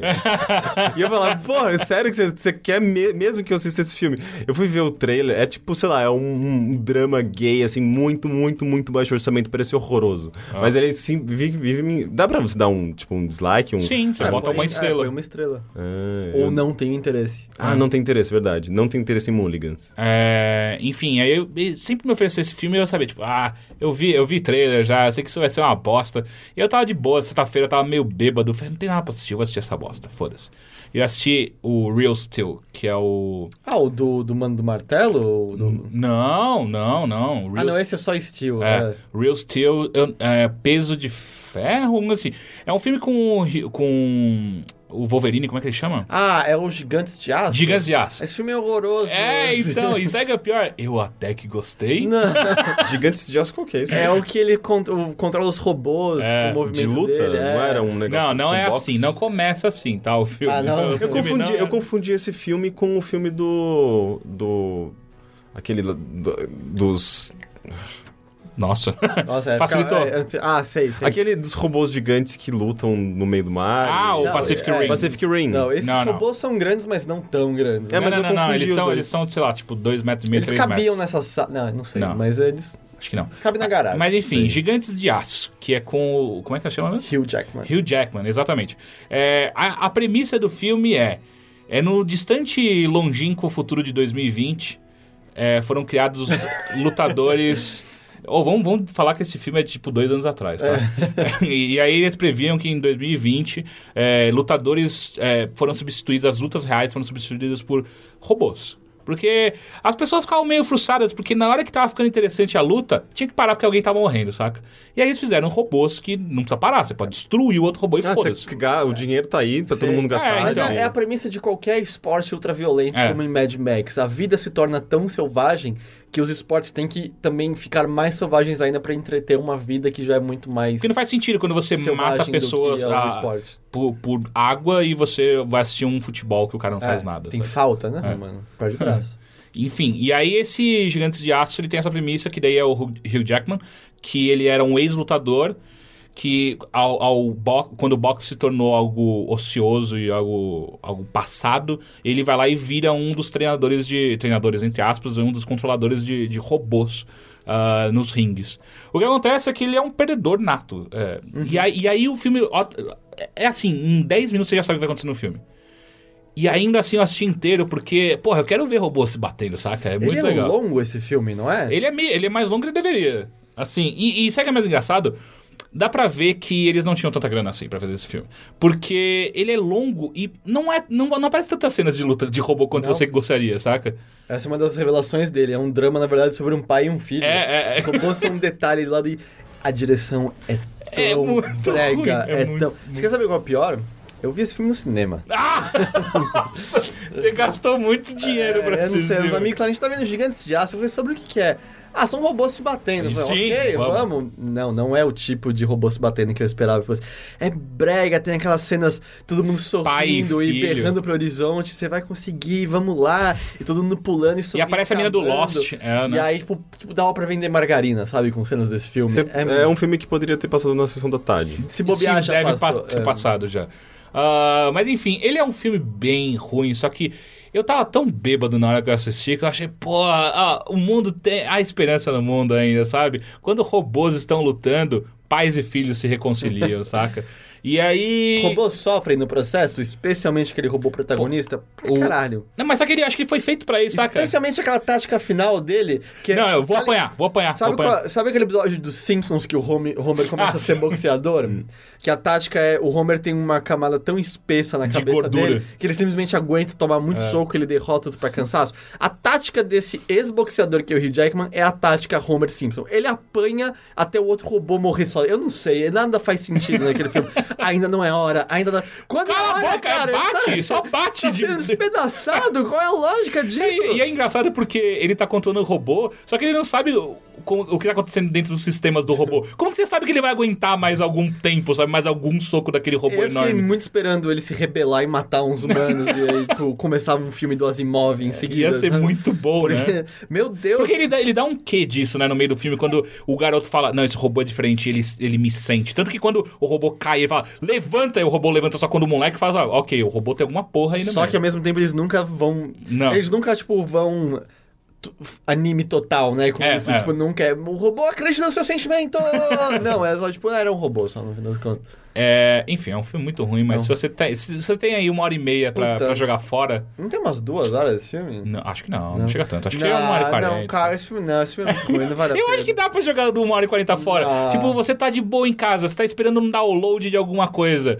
Sei lá, tá rolando patch de League of Legends. Vai tirar tá um cochilo, não sei. Pode ser também. Meu amigo começou a xingar o filme no cinema. Não, eu, eu acho que o filme é terrível em todos os aspectos, só que eu gostei de por algum motivo. Porque- Eu acho que se eu assistisse sóbrio, eu ia achar uma bosta muito grande. Eu tava em um grupo e aí o garoto que convidou a gente, ele tava, ah, não é tão ruim assim. e aí quando tinha as cenas mais bregas, um desses garotos levantava, olha isso, olha essa merda, olha essa cena. Eu não, eu vou embora daqui, eu vou embora. Ele levantou e foi embora no meio do filme, ele não aguentou ficar lá. Ah, falando ah, uma coisa ruim, agora eu vou pra uma coisa muito pior que essa. Uhum. Que eu li X-Men Noir. Ah, meu Deus, que coisa terrível! Ah, X-Men Noir se pa- é- é- eles pensam no universo dos X-Men rolando em 1930, 1940, por aí vai. Ai, por quê, né?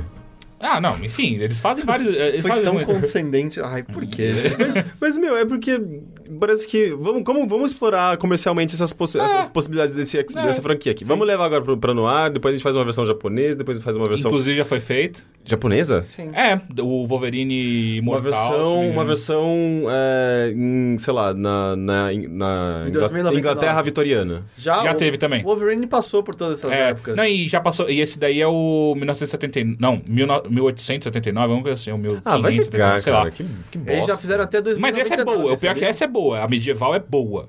Mas aí que tá, se você pegar uma equipe boa de ilustradores Sim, e histórias, sim. você sempre vai ter uma coisa legal. mas- Exato. e- Mas aí que. Eu não sei. Eu, eu não tenho vontade alguma de, de Cê- contribuir pra que a, a série seja, seja, seja explorada dessa forma, sabe? Tipo, pegar as mesmas. mesmas Mas você espera que eles façam o quê? os mesmos elementos e muda o negócio tá Ah, cria uma sendo coisa nova. publicado toda semana. Ah, é, não, 40 sim, eu, eu concordo plenamente. Pra mim, mata todos os X-Men, cria outro, sabe? Tá na Isso. hora. Eu, eu tô- sou total Apoio. a favor. Hum, Superman, na primeira morte dele, tinha que ter desaparecido próximo do herói. Wolverine Mas é tá pra indústria. Wolverine, Não, mas o Wolverine tá pra É, voltar. a nova série parece que ele vai morrer de verdade. Claro que ele vai voltar. Ah, mas, vai é, voltar. É claro, porque é- eles não conseguem matar esses caras. E é se bizarro. você acha ainda legal, os X-Men já foram pra 2099 também. Aliás, vários super-heróis Ah, da o, Marvel já o- foram pra o, o 2099. Spider-Man fez o jogo, inclusive, do Spider-Man 2099, É, então, que é uma bosta. Era uma série 2099 e eu tinha, sei lá, 10 anos quando saiu e eu lembro de falar, isso aqui, isso aqui É não tão é legal. velho assim? Eu era bem velho. Não, você não era bem mais Não, não. A- essa A série série? é bem velha. Ah, tá. Tem um dos E aí eu lembro pra... que o segundo quadrinho do X-Men 2099, a capa era Um deles morre. e aí, tipo, eu, não, eu não sei nem quem é ninguém aqui. e aí o quadrinho que uma delas morria era um quadrinho minúsculo, era uma porrinha, tipo, de nada, assim. Nem era o evento principal daque, daquela edição, que era a morte de um deles. Era muito esquisito. É um dos motivos que me faz, sabe, me É, então, afastar formatinho, do quadrinho, eu não- do quadrinho normal. Eu não herói. leio e eu não faço ideia por que, que tem X-Men no ar na minha casa. Tipo, um dia eu tava arrumando os livros de casa e eu achei, ué, eu não nunca comprei, e tá em português, não é tipo, eu fui, porque é uma coisa que eu sempre faço. Sempre faço. Quando eu, eu tenho a chance de, de ir pra Nova York, eu passo na Quando Midtown você Comics. veraneia em Nova York. Quando eu tenho alguma cobertura pra fazer em Nova York, eu vou pra, vou pra Midtown Comics, que é a, a loja de quadrinhos que eu mais gosto. E eu, eu faço montanhas de quadrinhos, muitas vezes sem nem saber o que eu tô comprando. Simplesmente pego vários e trago. E, e isso tá em português, ou seja, se alguém comprou e se fui eu, eu comprei aqui. Não faz sentido. Eu odeio essas porra desses quadrinhos. Será que o Baga não te deu de presente? Ah, acho difícil. E o Baga também teria, teria, teria, é, teria vindo do- dos Estados Unidos também. É. Mas enfim, é, X-Men Noir, só pra vocês entenderem a plot. Passa em 1940, 1930, sei lá quando que é. Ah, eu não entendi muita coisa. A primeira coisa que você tem que entender... tipo, eles têm um é pra poderes, vocês é meio não, não, calma aí, calma aí, calma aí. Você já começou errado. Eles não têm superpoderes. Ah, não tem mutantes? É, então, e isso que me já, já brocha completamente. Tipo, ninguém, ninguém demonstra superpoder. Tipo assim, aparece um cara que ele parece meio rápido, mas você não tem certeza porque ele quase morre algumas vezes. Mas ele é só tipo um, um É. cara que treinou pra correr. E aí né? aparece a vampira, só que ela não rouba o poder de ninguém, ela Ah, simplesmente... são os mesmos personagens? Sim. Isso. É, e aí é tipo, a, a, ideia é: Magneto é um chefe de polícia ah, corrupto. Ah, o Remy, que é o Gambit, ele é um. O nome dele é Remy? Aque- Aquele cara do Mario Kart, do francês. Eu tava imaginando o ratinho do Ratatouille, ele não É. é, o Remy também. Enfim, ele é um dono de cassino. O Remy. É. ah, que mais? O professor Xavier, ele é um, um psicólogo. Que aí é o que acontece, é, a, a premissa é... e- o professor Xavier tinha uma escola de, de pessoas... De, pra, pra ressocializar adolescentes encrenqueiros. Só que aí... e aí a história não explica isso. Ele foi preso porque esses adolescentes começaram a cometer crimes. Aí, tá, por quê? E aí ele fala que são ah, pessoas extraordinárias. Nenhum tem poder. Todos eles, é, eles só são meio é, peste, sabe? Tipo, meio chatinho. Ah, eles são meio chatinhos. Aí tem a Jean Grey, que, é- que eles é, é, falam que ela era a maior ladra de, de cassinos, porque ela conseguia Ela ler as cartas. Remy. Roubou o Remy, aí ela foi morta.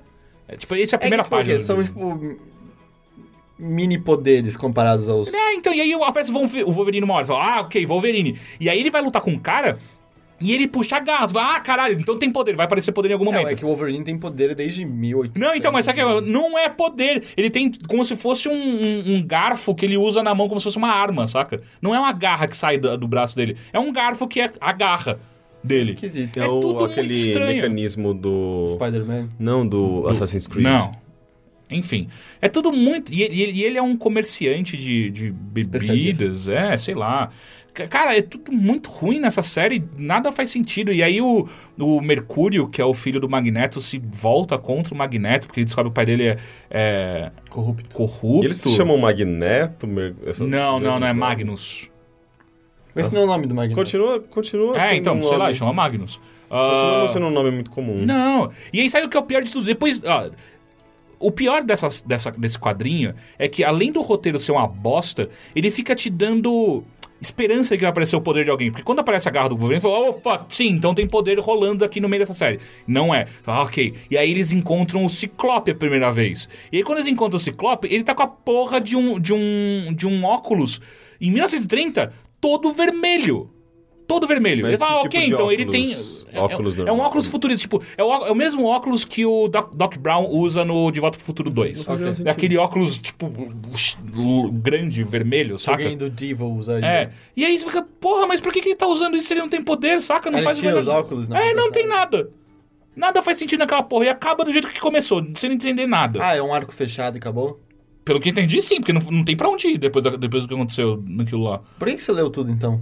Porque tava muito ruim, aí foi rápido. Ele adora, ele adora consumir coisas ruins. Eu adoro, porque eu, eu, eu, eu cons- eu consigo consumir coisas boas, só que elas são meio chatas. E falar, tipo, ah, é boa, é boa pra caralho, sim. É.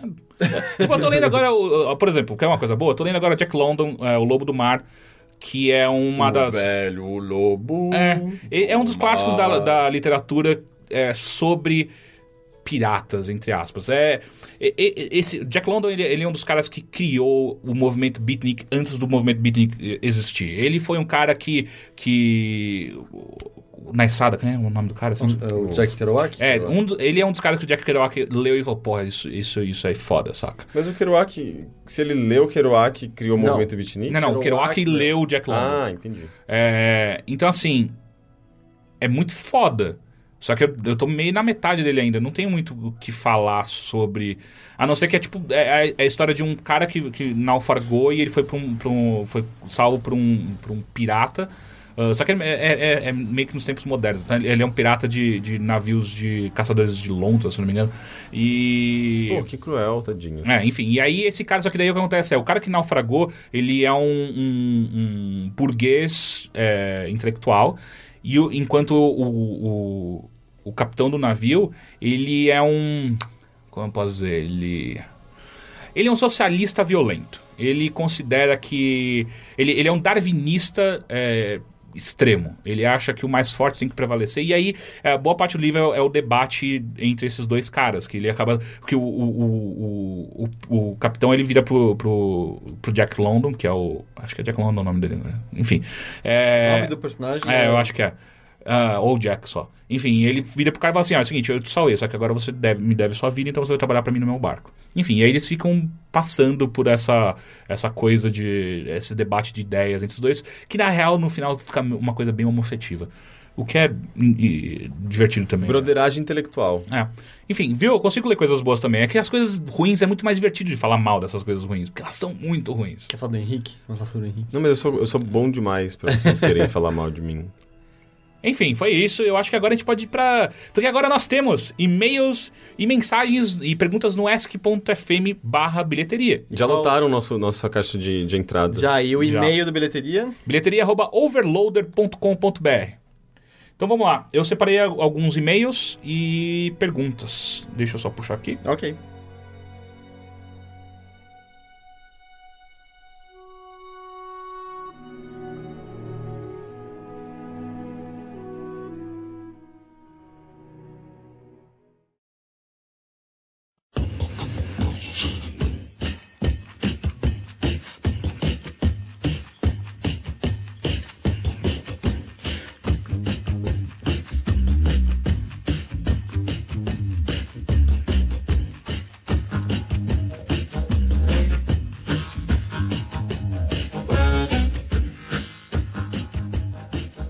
Vamos ao primeiro e-mail que quem enviou foi João Alberto Boconcello. Boconcelho? Eu acho que é Boconcello porque tem dois L's. Eu tô lendo. Ah, deve ser bom conselho. É tipo boca seio. Boconcelho. Boconcello Jr. E o e-mail dele é o seguinte: Olá, rapazes. Olá, rapazes esbeltos do Overloader. Meu nome é João, mais conhecido ou não como Juba. Tenho 22 anos e sou estudante de cinema. Venho aqui indicar duas peças. Uma é Incêndios. Hã? Ah, uma é, uma é Incêndios, que está passando no Teatro FAAP. Ela conta a história de dois irmãos gêmeos que, por meio do testamento da mãe, descobrem que tem um irmão mais velho e um pai que pensavam que estava morto. O preço do ingresso é um pouco salgado, 90 reais no final de semana. Fato, então, né, se, é.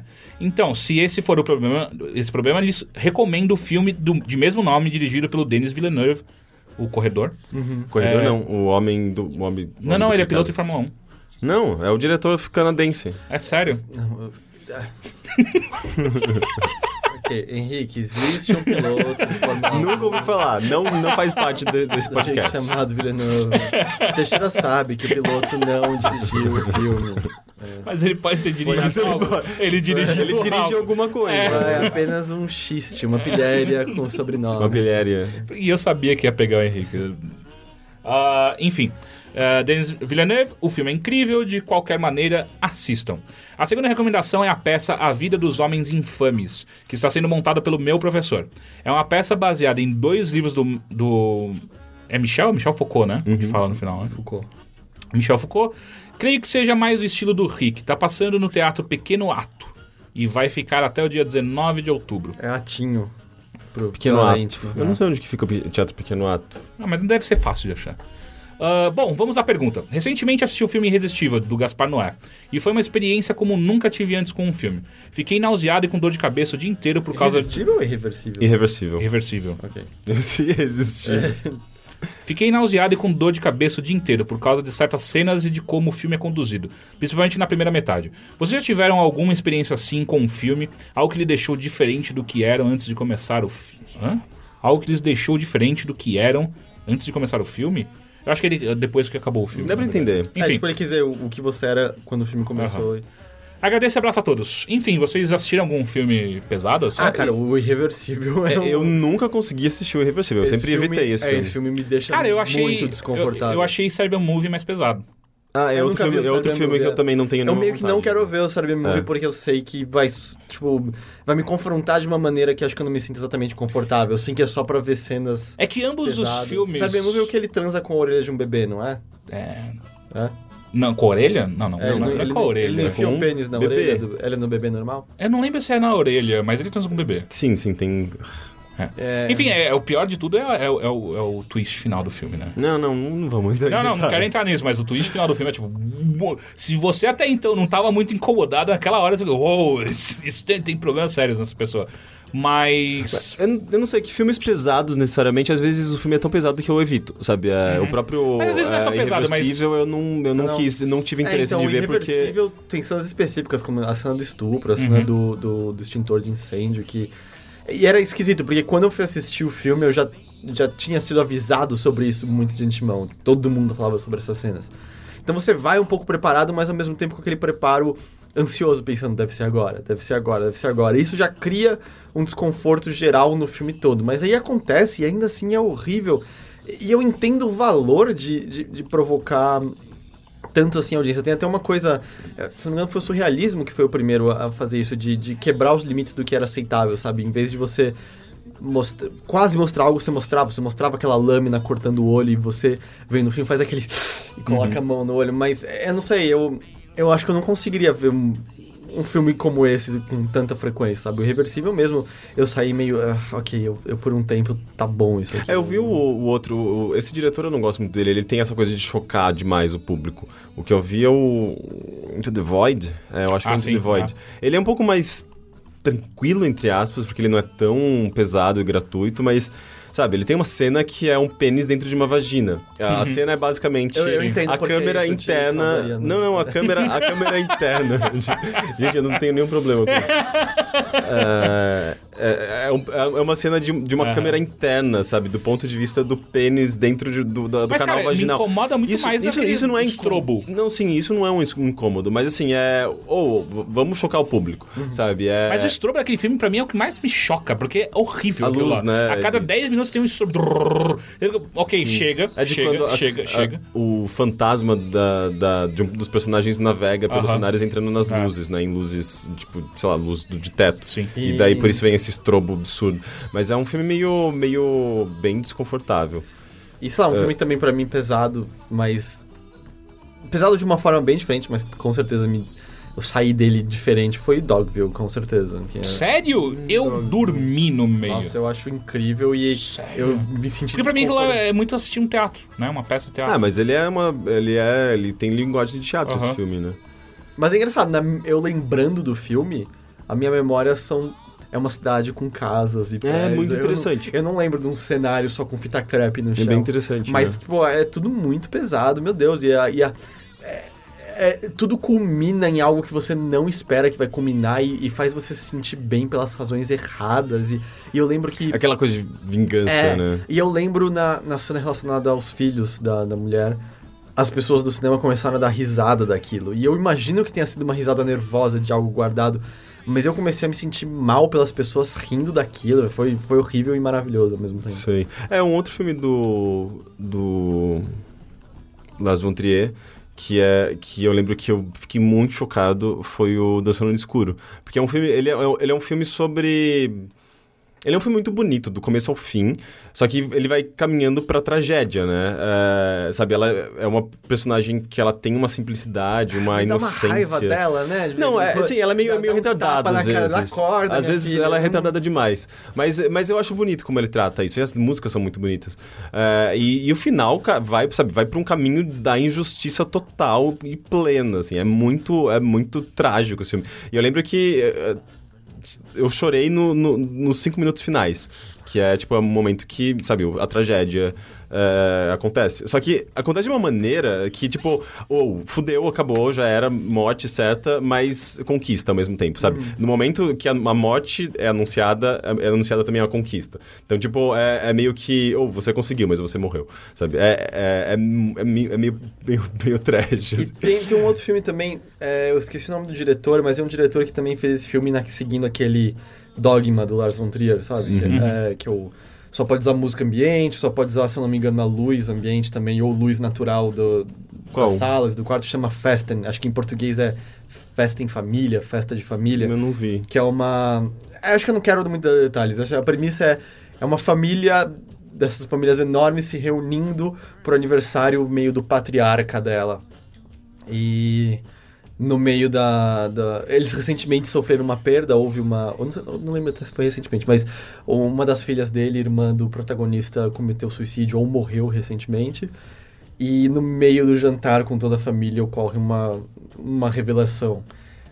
E a partir daí, como as coisas caminham diante dessa revelação que deveria causar muito choque as pessoas agem de maneira que você não espera e a revelação acaba sendo voltada contra as pessoas que você não espera com que ela seja voltada e é um clima de desconforto horrível do começo ao fim, mas é, é muito, muito bom. Eu tenho dois filmes que causaram mudanças de humor e, e até de pessoa. Ah, o primeiro, Medo e em Las Vegas, é um filme que eu amo de paixão. É com... Eu não lembro quem que é o diretor dele, mas eu gosto muito de como... é, ele, ele é, ele é baseado no, no, no- no livro do Hunter Thompson. ah, e é com o Johnny Depp e tal. Eu gosto muito desse filme. Ele é um dos filmes que melhor representa loucuras de drogas pra mim, assim. Tipo, você quer um, um filme pra você entender como que funciona alguém muito doido com LSD, essas porras, eu acho que esse filme é um ótimo filme pra isso. Eu nunca vi. É muito Não. divertido. Eu, eu, eu, Só que ele é muito mais pra comédia, ele não é é, esse choque... eu gosto dele, eu só acho que como ele, ele é baseado num livro, né? Então ele tem. O ritmo dele não é exatamente propício pro cinema, assim, ele tem sabe, É que eu não li o muitos livro. altos e baixos, e altos e baixos, e altos e Por baixos. isso que existem e- adaptações. Ele não é um filme bem adaptado? Eu não, não li o livro, eu gosto muito do filme. Eu não faço ideia como é que é o livro. Eu li o livro, eu gosto do livro. Eu não, eu não desgosto do filme, eu só fico um pouco cansado com ele. E o outro filme é o Virgem Suicidas, da Sofia Coppola. É, eu nunca vi também esse daí. É, eu vi faz Ah, muito tempo. que filme da hora É e gostoso de Kristen assistir. Com Kristen Dust. Ah, que é a história de irmãs que são rebeldes numa família é, tradicional. E. Só que assim, é, é- é exatamente isso. Você, desde o começo do filme você vê que o filme tá caminhando pra uma tragédia. Só que, é, primeiro que eles têm a música do Air. É, é muito, muito foda essa muito. trilha. A Eu lembro, trilha que eu, eu lembro que eu sempre ouvia a trilha, mas nunca vi o filme. E então ele- eu conheço muito bem essa trilha. E é engraçado que ele tem todo um tom meio. É- são tons pastéis. Me lembra muito esse, esse filme, tons pastéis, e uma, algo meio. Como eu posso dizer? A direção é que meio tudo flutua. É, tudo é. flutua, parece. Sabe? Tudo, tudo, Tudo parece são, meio estourado demais. são tudo parece- anjos, né? Todos são, todas as meninas são pequenos anjos do mal, assim. E a é- própria narração de um, do- é um dos garotos É. né, que narra, ela, ela é sempre meio calma, ela é Uhum. sempre meio. É um, é um clima esquisito, assim, do filme. E é, é o primeiro, se não me engano, é o primeiro filme da Sofia Coppola que estourou assim de verdade e as pessoas começaram a olhar pro trabalho dela. Gosto muito desse filme. Mas eu não, me- não, me- não, sei lá, eu não me lembro de ter sentido assim mal a ponto de, sabe, passar mal depois Ah, não, do, é. de um filme. É, não, ou Cyber dor de Movie cabeça, é, ou- tipo, pra mim é, é, é um, é um dos tops pra fazer isso. Tipo, eu assisti Anticristo, tem algumas cenas Ah, pesadas. Anticristo, sim. Mas, é, é, assim, eu... eu Mas é que Tem aquele- ele, ele foi feito pra isso. Tipo, eu vou foder a sua cabeça, sabe? Com esse objetivo. E ele Sim. consegue. É, Anticristo eu acho que ele de- deixa aquele desconforto, mas ao mesmo tempo eu lembro que eu terminei de ver, assim, é, é, num estado de êxtase, sabe? Porque eu acho que esse filme é brilhante em Ah, vários eu aspectos. não gosto desse filme. Nossa, eu É, eu adoro não esse filme. muito também, não. É, Eu eu acho muito assistir Melancolia pra ver qual é que é. Melancolia eu acho muito bom também. E tem o. Eu não sei, eu fico. Acho que a coisa que mais me deixa desconfortável no Anticristo é o. William Dafoe. Ah, sim. Porra, mas ele é tão bom, cara. Ah, ele é o novo. Ele é o novo. é, Ele é o Christ- duende, porra. Ele é o Não, duende verde. É, ele não precisa de maquiagem pra É, ser o eu, Duende eu tô Verde. fazendo uma comparação com o Iluminado. Ah, o no Jack Nicholson? Jack Nicholson, pra mim, ele é tipo é esse É que nível. é da sabe? mesma idade, provavelmente, do Jack Nicholson, cara. Uhum. Sabia que se o William Dafoe sorri muito, a cabeça dele virou ao contrário porque a ponta da boca chega na nuca? É assustador, né? Ele podia fazer o, o Coringa, né? é. Segundo e-mail, vamos lá. Guilherme Schmidt. Ele mandou: Oi! Primeiramente, parabéns pelo novo trabalho, os sites, os podcasts estão muito bons. Obrigado.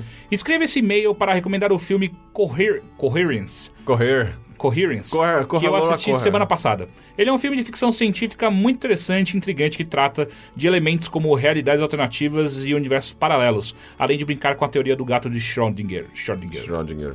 Ah, ele tem um pouco de mindfuck que acho que vocês vão curtir. Coyer. Vocês lembram de algum outro filme que fez isso com vocês, que tem essa pegada mais sci-fi? Moon. Moon, É puta que muito pariu. foda. Moon, Moon é um é grande filme. Tem um que eu gosto muito que se chama. Sunshine? Sunshine, sim, é do Danny Boyle. É. caralho, que filme bom, que ele, ele mistura é, ele mistura sci-fi com terror Uhum. e até um drama meio metafísico muito tesão. assim. Sim, ele me lembra aquele Solaris, mas uma versão, Solaris. uma versão mais É, terror de a- Solaris. É que Solaris é muito mais light, É, né? um que, assim, drama mesmo. A versão original do Solaris, né? É. Não a do George Clooney. Sim, eu nunca vi a original. Ah, Eu não- não, também é, não. é bem diferente. Ah, é? É muito mais, vamos dizer, cansativo. É um filme. Eu detesto esse adjetivo, mas vamos dizer, é um filme muito mais cabeça. É um filme. Eu, eu sinto. Provavelmente quem manja mesmo de cinema vai falar, não, não tem nada a ver. Mas eu diria que a direção, no seu ritmo e na sua cadência, se aproxima muito mais de algo como um 2001, sabe? Uhum. Enquanto pra- o Solaris com, com o George Clooney é um filme, vamos dizer, mais devagar do que a média, mas ele é um filme muito mais palatável, vamos dizer, por, por uma tarde qualquer. Eu, eu acho que ele perdeu um pouco de, de significado nessa transição, nesse remake.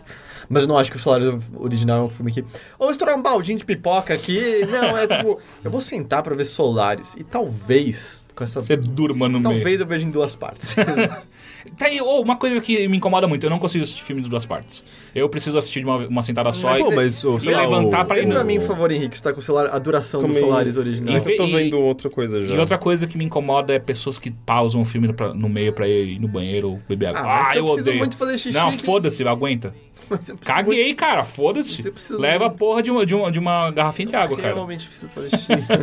É, um filme. Eu não assisti esse filme, mas eu, quem curte essa parada de ficção científica com é, essas complexidades típicas de ficção científica é o Primer. É, Ah, sim. Inclusive, eu, eu, eu li o MDB desse Coherence e ele cita, um, um comentário cita o Prime como É, referência. É. inter- Interessante. É, então, eu nunca, li- eu nunca assisti. Eu assisti o filme novo do mesmo diretor, que é o Upstream Colors. Eu até falei desse filme. Também usado como referência. É, e é, o Upstream Colors, é, eu acho que falei num podcast, aquele filme que é um loop sobre uma pessoa que, cons que consome. Ah, é um, um lance de uma planta que vira uma droga e que faz com que as pessoas. Ah, associação com animal, com porco. Vocês lembram que eu falei disso no Não. podcast? Não. Eu não quero voltar pro Não, roteiro desse por filme. favor, é uma história muito Mas bizarra se e complexa. voltasse, a gente estaria fechando o loop. E- Né? É. Mas alguém teria que ser, cons- tem- te- teria que ser con- ah, O Teixeira é o porco. consumir, consumir a droga e fazer a relação com o porco. Ou O Teixeira fez uma relação. posso- eu o- posso o o Teixeira porco-aranha? pode ser o porco, eu posso ser a vítima e você pode ser o traficante. Aranha. Porco aranha. É, enfim, algum- alguns nomes bons. Solaris eu gosto muito. É, Solaris não, é, Sunshine eu gosto Sunshine. muito, muito desse filme. Acho muito divertido. Inclusive é com um ator que faz aquele. Aquela travesti. O café, Também, café é. da manhã, café da manhã em Plutão, alguma coisa assim. É, que é demais esse filme, É inclusive. Eu assisti também no, no Netflix. Ah, vamos lá, terceiro e último e-mail do Guilherme Tecchio, que é um dos nossos moderadores do, do grupo do Games on the Rocks. Ah, um beijo pra você, Guilherme. Vamos lá. Olá, bilheteiros! Tenho uma dúvida que está me incomodando faz um tempo. Eu me sinto meio burro, entre aspas, quando vocês e outras pessoas ficam analisando profundamente jogos e filmes e outras coisas. Eu simplesmente não consigo pegar essas coisas. Um bom exemplo disso é quando vejo amigos meus discutindo sobre Evangelion, o anime e filmes. Sobre como ele tem personagens complexos, etc. Enquanto eu, eu só acho tudo uma, uma merda porque os personagens são uns bostas, toda essa análise É como ele reduz, né? Toda essa análise complexa passa voando por cima de mim. Resumindo, o que eu poderia fazer para resolver isso? Começo, começo de coisas simples e vou aumentando o nível de complexidade ou fico insistindo em uma obra que eu goste até entender isso tudo? Abraços. Eu acho que tudo pode ser analisado de alguma forma. É mesmo coisas ruins. Nossa, eu errei, não é o último e-mail. Não? Né, O outro é mais rápido, mas enfim. Mas é que eu não, sei lá, Evangelion mesmo eu, não, eu nunca acompanhei direito. Eu lembro que eu li o quadrinho, eu até gostava, mas há muito tempo. Mas eu acho que- É chato, mas. Mas, mas qualquer coisa você consegue fazer alguma análise, nem que seja tipo, porra, olha como esse filme é preconceituoso, ou olha como essa. é, sei lá, tipo, sempre você consegue tirar alguma coisa de, da, da obra que, cê- que você mas, tá vendo. Mas, tipo, Mas- voltar o olhar pra isso, eu acho que começa mais quando você começa a ler o que outras pessoas estão Uhum. dizendo sobre o assunto. É, sei lá, eu lembro na faculdade eu não, não conseguia entender crítica literária, até que você começa a ler crítica feita por outras pessoas, começa a entender o método, o processo de outras pessoas, começa a entender, vamos dizer, o contexto que está sendo analisado Uhum. ali, e a partir daí você começa a ensaiar, tentar enxergar algo por conta própria, começa a tentar é, entender aquele outro ponto de vista que está tendo aquele viés. É, Eu acho que você começa daí, né? Começa a ler o que outras pessoas estão dizendo sobre e começa a tentar entender, vamos dizer, por qual ângulo aquilo está sendo enxergado. E existem vários e vários jeitos de você fazer isso. Tem gente que gosta de pegar o todo e analisar o todo inteiro. Tem gente que gosta de pegar pontualmente um pedaço e a partir dali tecer todo o resto. Tem gente que gosta de ter uma tese externa meio pronta e ver se ela se aplica àquela obra para ver se ela entra na conformidade da, daquele assunto que ela tá pesquisando e assim por diante. E a conversa com alguém é sempre legal, né? Porque às vezes você É. coloca o seu ponto de vista, a pessoa é, questiona o seu ponto, seu ponto de vista sobre aquilo e começa a gerar um, sabe, um diálogo interessante sobre uma obra e os- os- os- aquelas duas pessoas se complementam, sabe? E começam a ter novas perspectivas sobre a mesma obra. Então, a conversa é sempre legal sobre Eu filme, acho que, que crítica. Pra você gostar de crítica, eu acho que você tem que gostar de discutir. Eu acho que é, é difícil você gostar de crítica e não curtir, ter discussões, é, argumentações e por aí vai. Porque a crítica só é interessante quando você debate ela, não concorda, concorda completamente com outra pessoa. Não é Porque só se um você- monólogo. é, né? porque se você pega uma outra pessoa que pensa do- da, da mesma forma que você e você vai discutir sobre o filme, vocês dois não vão se desafiar em argumentação nem nada. Não vai, não vai existir uma nova, uma nova maneira de olhar e observar tal obra. Então, Pra mim sempre foi. Eu, eu- eu- eu nunca me especializei em, em crítica da maneira, por exemplo, que o, Le, o Heitor e até o Henrique fazem. Pra mim sempre foi muito mais sentar e conversar com amigos meus ou pessoas conhecidas sobre, sobre isso e, e tentar enxergar de novas maneiras. Ou convencer as pessoas da minha maneira, porque a minha maneira sempre tá certa. Não sei se você sabe. Não, eu conheço você há tempo suficiente. É, então. É... Mas eu acho que é isso. Tipo, tem- e, ó, e tem um negócio que eu acho que é. Eu acho que tem gente que não serve pra crítica, cara. Não, eu não acho que. Não? Acho que todo mundo pode servir. Não, pra acho que. qualquer Não, coisa. não, não. Eu digo, não, não sai porque não quer, saca? Tipo, não consegue. Não, é- não é que não consegue. Não. Tem meio preguiça, sabe? Tipo, ah, não tô afim de discutir sobre isso. Eu, eu conheço muita gente que é assim. E aí, por que você gostou do filme? Ah, ele é legal, mas, pô, você não viu essa outra. pa-" Ah, é, sei lá, pode ser, Ah, mas é eu, uma eu questão de, gosto de, filme. de percepção, né? É, tem pessoas, sei lá, que simplesmente gostam de alguma coisa, mas não sabem explicar exatamente porquê. Uhum. Ou, ou tem, às vezes, às vezes vai pelo, por esse viés mais subjetivo, né? Mais superficial, aliás, né? Tipo, Mas eu ah, acho que existem obras que estão lá pelo superficial e eu acho que não tem nada de errado nem- com nenhum- isso. nenhum- nenhum Do tipo, sabe, Pacific Rim. Ele é só superficial. Eu adoro aquele filme. eu gosto, pô. eu me divirto muito assistindo. É, e, sei lá, sabe, Transformers deveria ser isso. É que é um filme tão ruim, tão impregnado de outras coisas como preconceito, machismo é, e coisa do tipo que você acaba até tendo que discutir nele por causa de todas as coisas negativas. Mas, sabe, um Indiana Jones da vida, um Goonies, eu acho que são filmes que você pode, ah, foda-se, é só divertido e tá tudo certo com isso, não tem nada de errado. E dentro da- do que eles podem fazer enquanto entretenimento, eles são incríveis. E aí, sei lá, eu, eu diria, sabe, dá uma lida se inglês não é um empecilho pra você, vê só as coisas que o Roger Ebert escreveu em vida sobre cinema, o, o, o Hulk, o incrível Hulk que critica filmes outro dia, vocês seguem ele? Ah, sim, o. o o- Film Critic Hulk, É muito bom. É, você, eu- viu, quando- você viu quando ele encontra com, com Tarantino. com Tarantino, É. né? Ele, ele é que é engraçado, é um personagem que escreve como se fosse o incrível Hulk escrevendo, ele escreve tudo em letra maiúscula. Tudo em caps lock. e fala tudo de si mesmo na terceira pessoa. Só que o cara que faz isso, eu nem sei dizer se a identidade dele é aberta ou não, eu não sei quem ele é, mas Acho que ele abre nesse artigo que, Ah. que quando ele encontra o Tarantino. ele é muito inteligente. ah, só que assim, ele é muito sensível. Ele tem até uma explicação muito lógica e boa sobre por que, que ele escreve com essa personagem do Hulk. E ele simplesmente abre, faz você enxergar coisas em filmes que talvez você não enxergue normalmente e faz com que você aprecie mais ainda os filmes em questão. Ele é muito, muito bom. E no Brasil, sei lá, eu gosto do Pablo Vilaça. Eu sempre esqueço o nome do crítico musical que eu adoro. Eu sempre esqueço. Eu sou péssimo em nomes. Lester. Bangs? Lester Bangs. É, Eu Lester Bangs é incrível muito. pra música. Ah. É, pra música é engraçado, né? Que Inclusive, eu, a gente não eu de música na comecei... bilheteria, né? Sim, é, Eu não tenho ouvido nada de novo. Eu queria trazer algumas coisas de música. É, eu comecei a ler, sei lá, no começo desse ano, crítica de música, e, e como eu ouço muito música eletrônica, é, eu nunca tive essa facilidade de, de explicar ou falar sobre música eletrônica, porque é muito abstrato.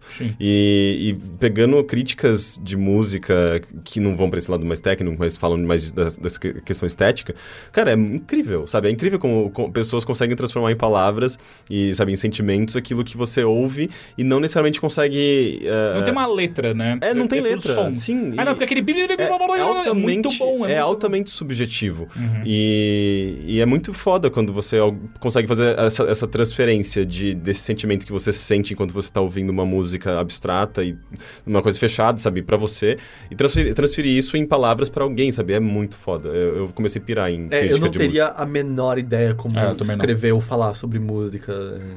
É, eu nu- nunca tive essa pegada também, mas eu, eu tenho apreciado cada vez mais quem, quem, quem faz isso. E vamos lá pro último e-mail, Bruno Grandes ou Grandis, eu não sei, enfim. Olá, Overlords. Como o título do e-mail já entrega, acho que seria maneiro se algum dos senhores le lesse, né? Seconds, a, a nova HQ do Brian Lee O'Malley, O'Malley que é o do cara do, do Scott, Scott Pilgrim. né? Seria mais legal ainda se alguém que não leu Scott Pilgrim ou que não goste muito desse, desse desse uma olhada, para poder pegar o feeling de alguém que não esteja comprado pelo estilo do autor. Enfrocadinho de sucesso. Eu nem, nem sabia que existia esse quadrinho novo. Eu nunca li Scott Pilgrim, sabia? Eu também não. Eu li Scott Pilgrim, eu não li tudo porque eu achei chato. Ah, eu adoro o filme. Eu, É, não, o filme, É, é, o filme eu melhor filme de videogame já feito. pra eu mim. acho o filme muito, muito Eu foda. acho muito foda. Mas eu nunca li o quadrinho. É, o quadrinho eu acho bem chato, porque ele tem uma pegada muito, muito, pelo menos pra mim, uma pegada muito mangá. É, é, é, é que quando a gente zoa é, o, o, o Suda, Su- é Suda, Suda 51, que ele lê, ele, ele olha para os Estados Unidos e faz uma recriação do que é um japonês olhando para os Estados Unidos, me parece muito que ele fez com Acho que o você tá Brian... falando do Swery. Swery. Swery, é, desculpa, Swery. Suehiro. Suehiro. Ah, que ele, ele olha para os Estados Unidos e faz uma le- releitura dele de uma maneira japonesa. Pra mim foi o que o Brian Lee O'Malley fez com o Scott Pilgrim. Ele olhou pra mangás e fez uma releitura canadense do que é, do que é um mangá. E aí, tipo... Ele ah, pede muito desculpa o tempo Muita, todo, põe, muita. põe maple syrup em tudo. Sim. E de repente tem um Ele cara não- de, de guarda, guarda montado. Não tem nenhum orgulho próprio. Não. Como chama o quadrinho? No, Seconds. quadrinho? Seconds. É. Eu nem sei do que se trata, preciso pesquisar. Também não. Mas acho que é até bom se você for atrás disso nem saber do que se trata. Uhum. Ah, vocês querem pegar alguma SKFM aleatória só pra gente falar, mostrar que a gente tá olhando? Tá bom, vamos jogar as cartinhas pro alto. Jogando, jogando. Henrique pega uma Vou cartinha mergulhar, caindo. ó, vou é. mergulhar naquela ali, aquela rosinha ali, ó. tipo um...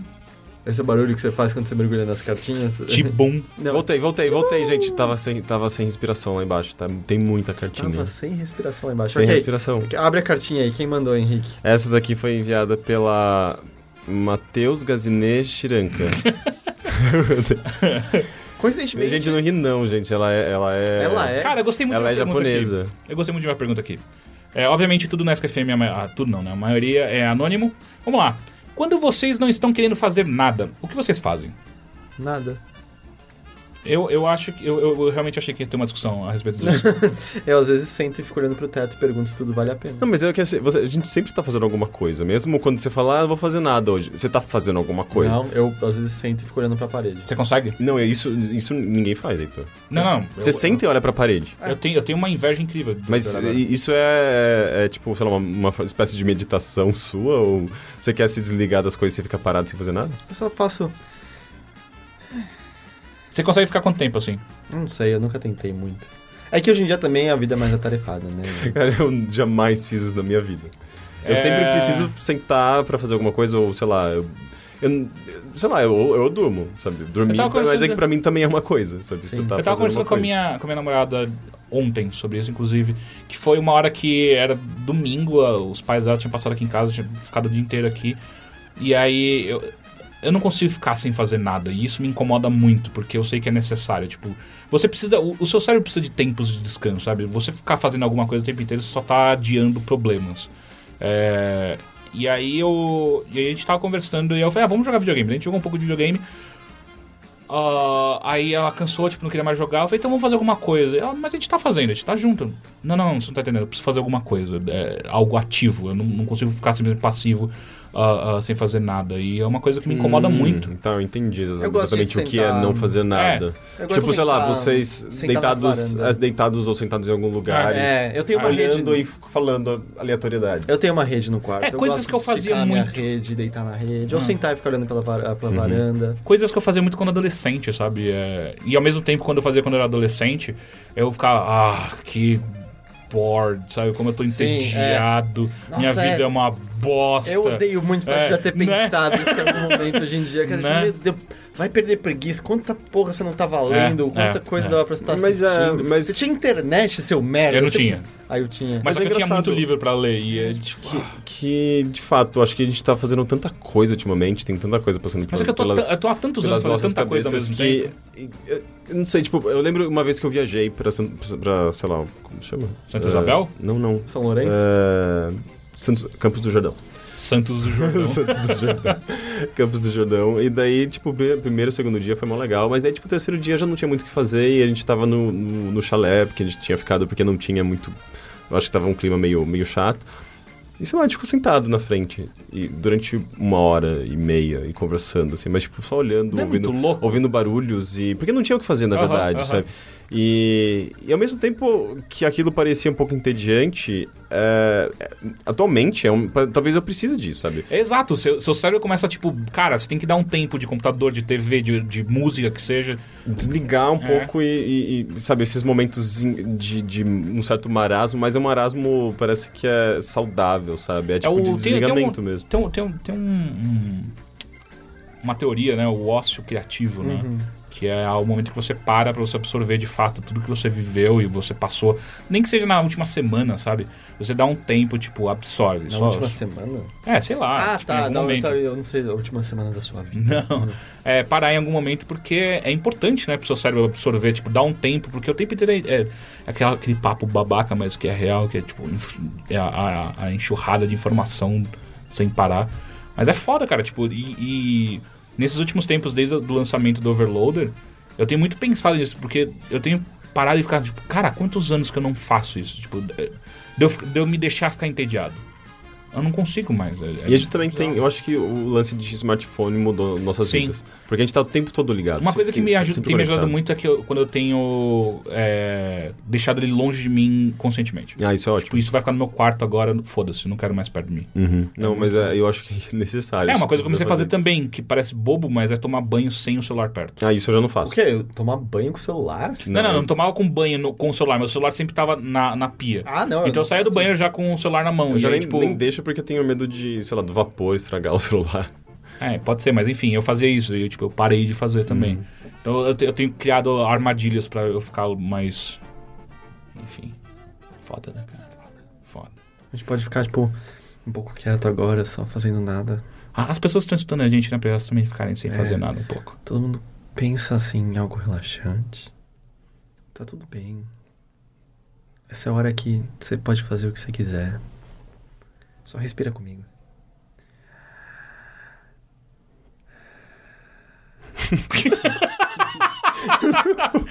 Eu não Ai, caralho. E esse foi mais um Bilheteria e até a semana que vem. Porra.